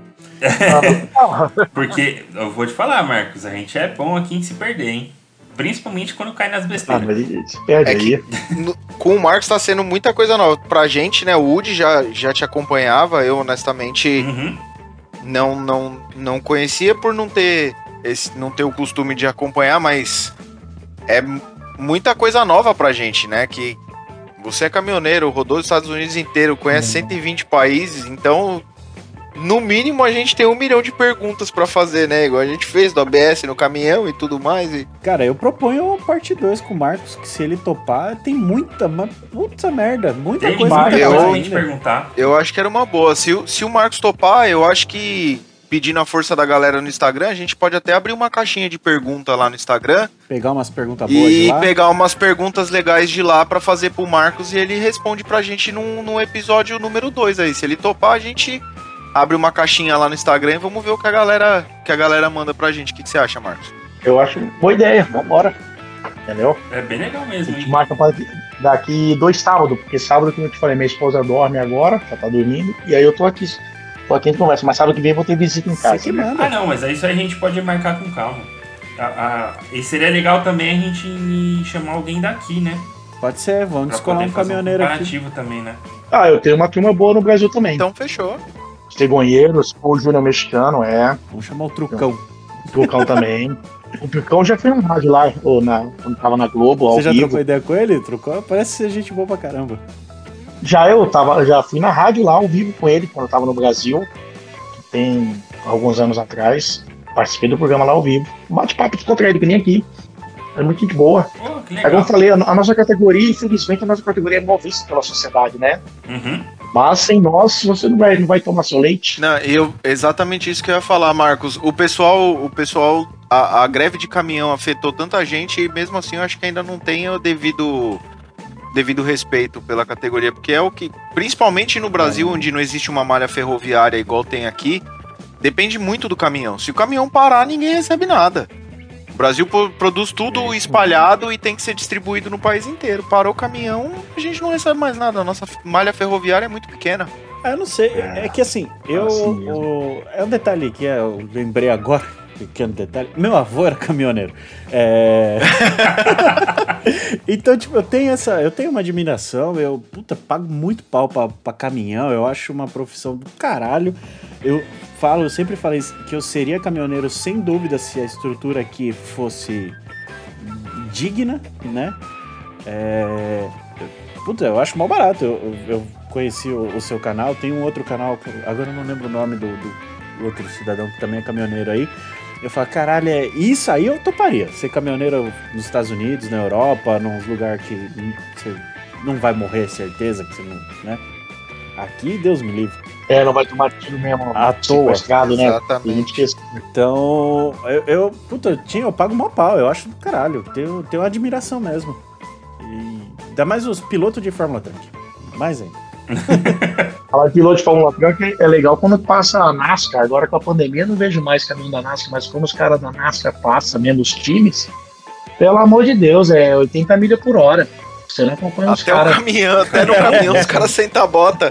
É, o cara tem que estar já chegando no outro, no, no outro dia na corrida, ou voltar pra Carolina do Norte pra sede do- dos caras. Pô, bicho, quando tem um ciclo na NASCAR, é o dia inteiro passando os caras na estrada e ó, só dando chapéu em você, você não acredita. Ai, caralho. Eu ia perguntar pro Marcos se quando, né, você passa por viajando pra lá e pra cá, mudando toda hora o tipo de paisagem que você tá vendo, se você chegar a parar, quando você vê, pô, puta lugar legal pra caralho e tal, para, tira uma foto e tal, porque eu imagino a quantidade de, de, de paisagem que você, de, de lugares que você já deve ter passado, porque eu, eu particularmente, desde que eu cheguei aqui, eu acho que o mais distante que eu fui, eu peguei umas 6 horas de estrada. Em 6 horas de estrada eu vi pelo menos uns 20 tipos de, de, de paisagens diferentes. De, de lago a deserto, de gelo a um calor absurdo. Você chega a parar, tirar uma foto, registrar os lugares que você tá passando e tudo mais. Não foto também, mas quando a última viagem que eu fiz na Califórnia foi em 2019, né? Eu levei de Baltimore Volvos para Enterprise, a gente abasteceu a Enterprise, a costa oeste americana todinha, né? E voltei de Tesla. Então na ida e na volta, todo dia eu parava para usar o drone. No Wyoming ou Arizona, ali naquelas, naquelas rochas, New México. Então você sempre para Não tem curte, né? como, é muito bonito, né? Foto, é, não tem como. É, esse negócio de paisagem também lembrei um negócio de temperatura uma vez no Wyoming, no, me- no Memorial Day. Eu tive que parar lá depois de Cheyenne, no começo das montanhas, estava nevando, eu não conseguia andar mais. Então eu peguei lá zero graus, aí desci o Wyoming, depois do Wyoming vem pior, e o é, Utah, e quando eu cheguei lá embaixo, lá, 80 graus Fahrenheit, né? Tipo 27, 28. Então, do mesmo dia eu peguei neve, zero graus, e, e canchei. no fim do dia tava 28 graus positivo. Acho que foi o dia que eu tive a maior mudança de temperatura, né? Temperatura no, no, meu no mesmo Deus. dia. Ele dá uma judiada isso daí, hein? da. Eu lembro uma vez eu peguei, você que mora na Califórnia, eu peguei neve ali na, na 15 ali depois, antes de baixo. Foi neve e a descida também, como você falou, Los Angeles, você, você, esquia ali em cima. Então lá em cima lá, Victorville, neve, desci, desci.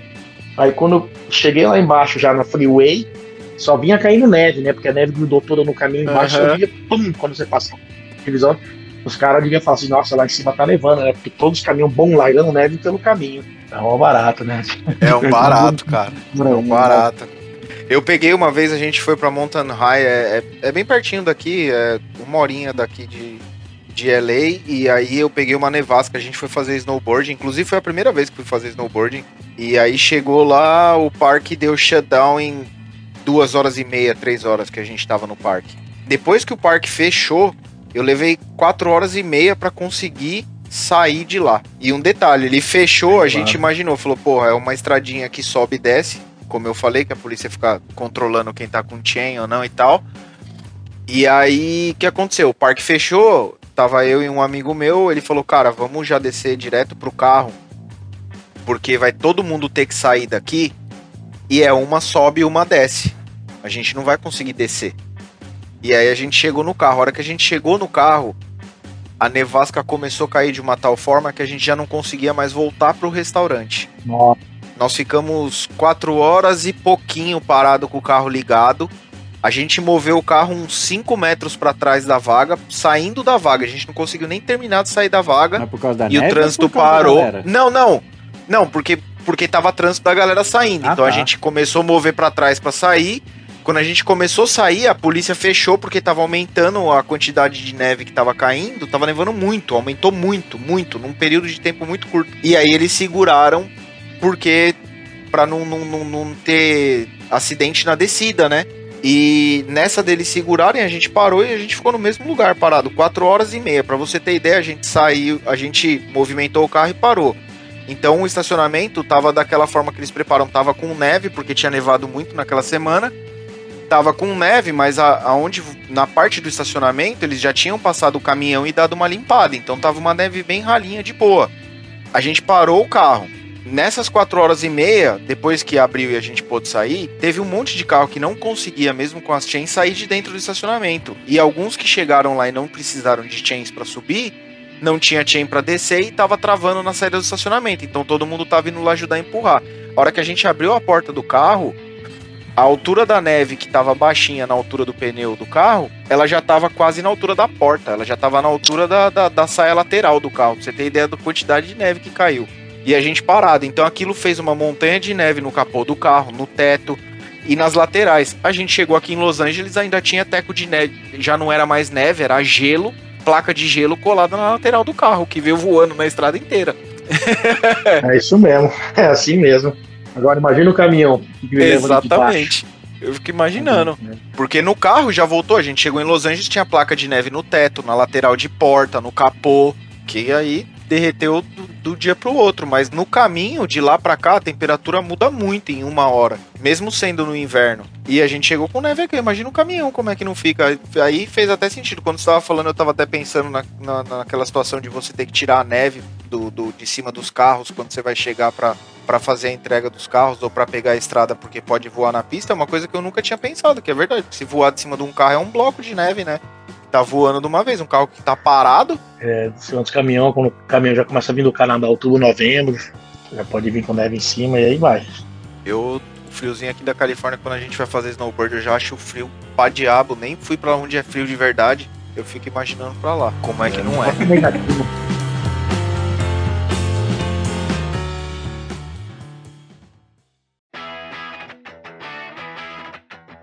Marcão, fala aí pra galera que quiser seguir você no Instagram, canal do YouTube, contratar um frete, como é que faz?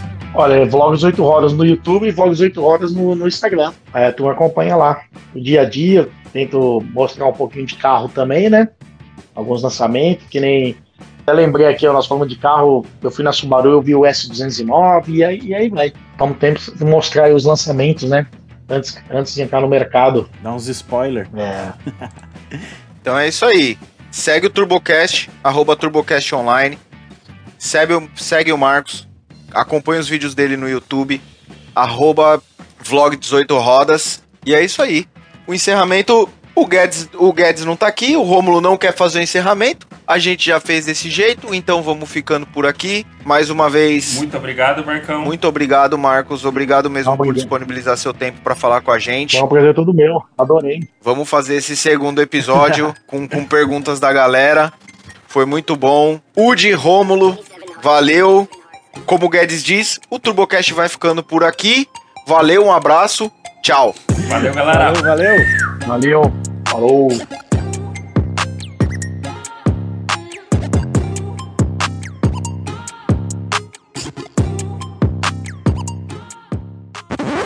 É que eu queria encerrar o programa com, com aquele poema que fala: Essa é a sua casa cheia de amigos para te alegrar.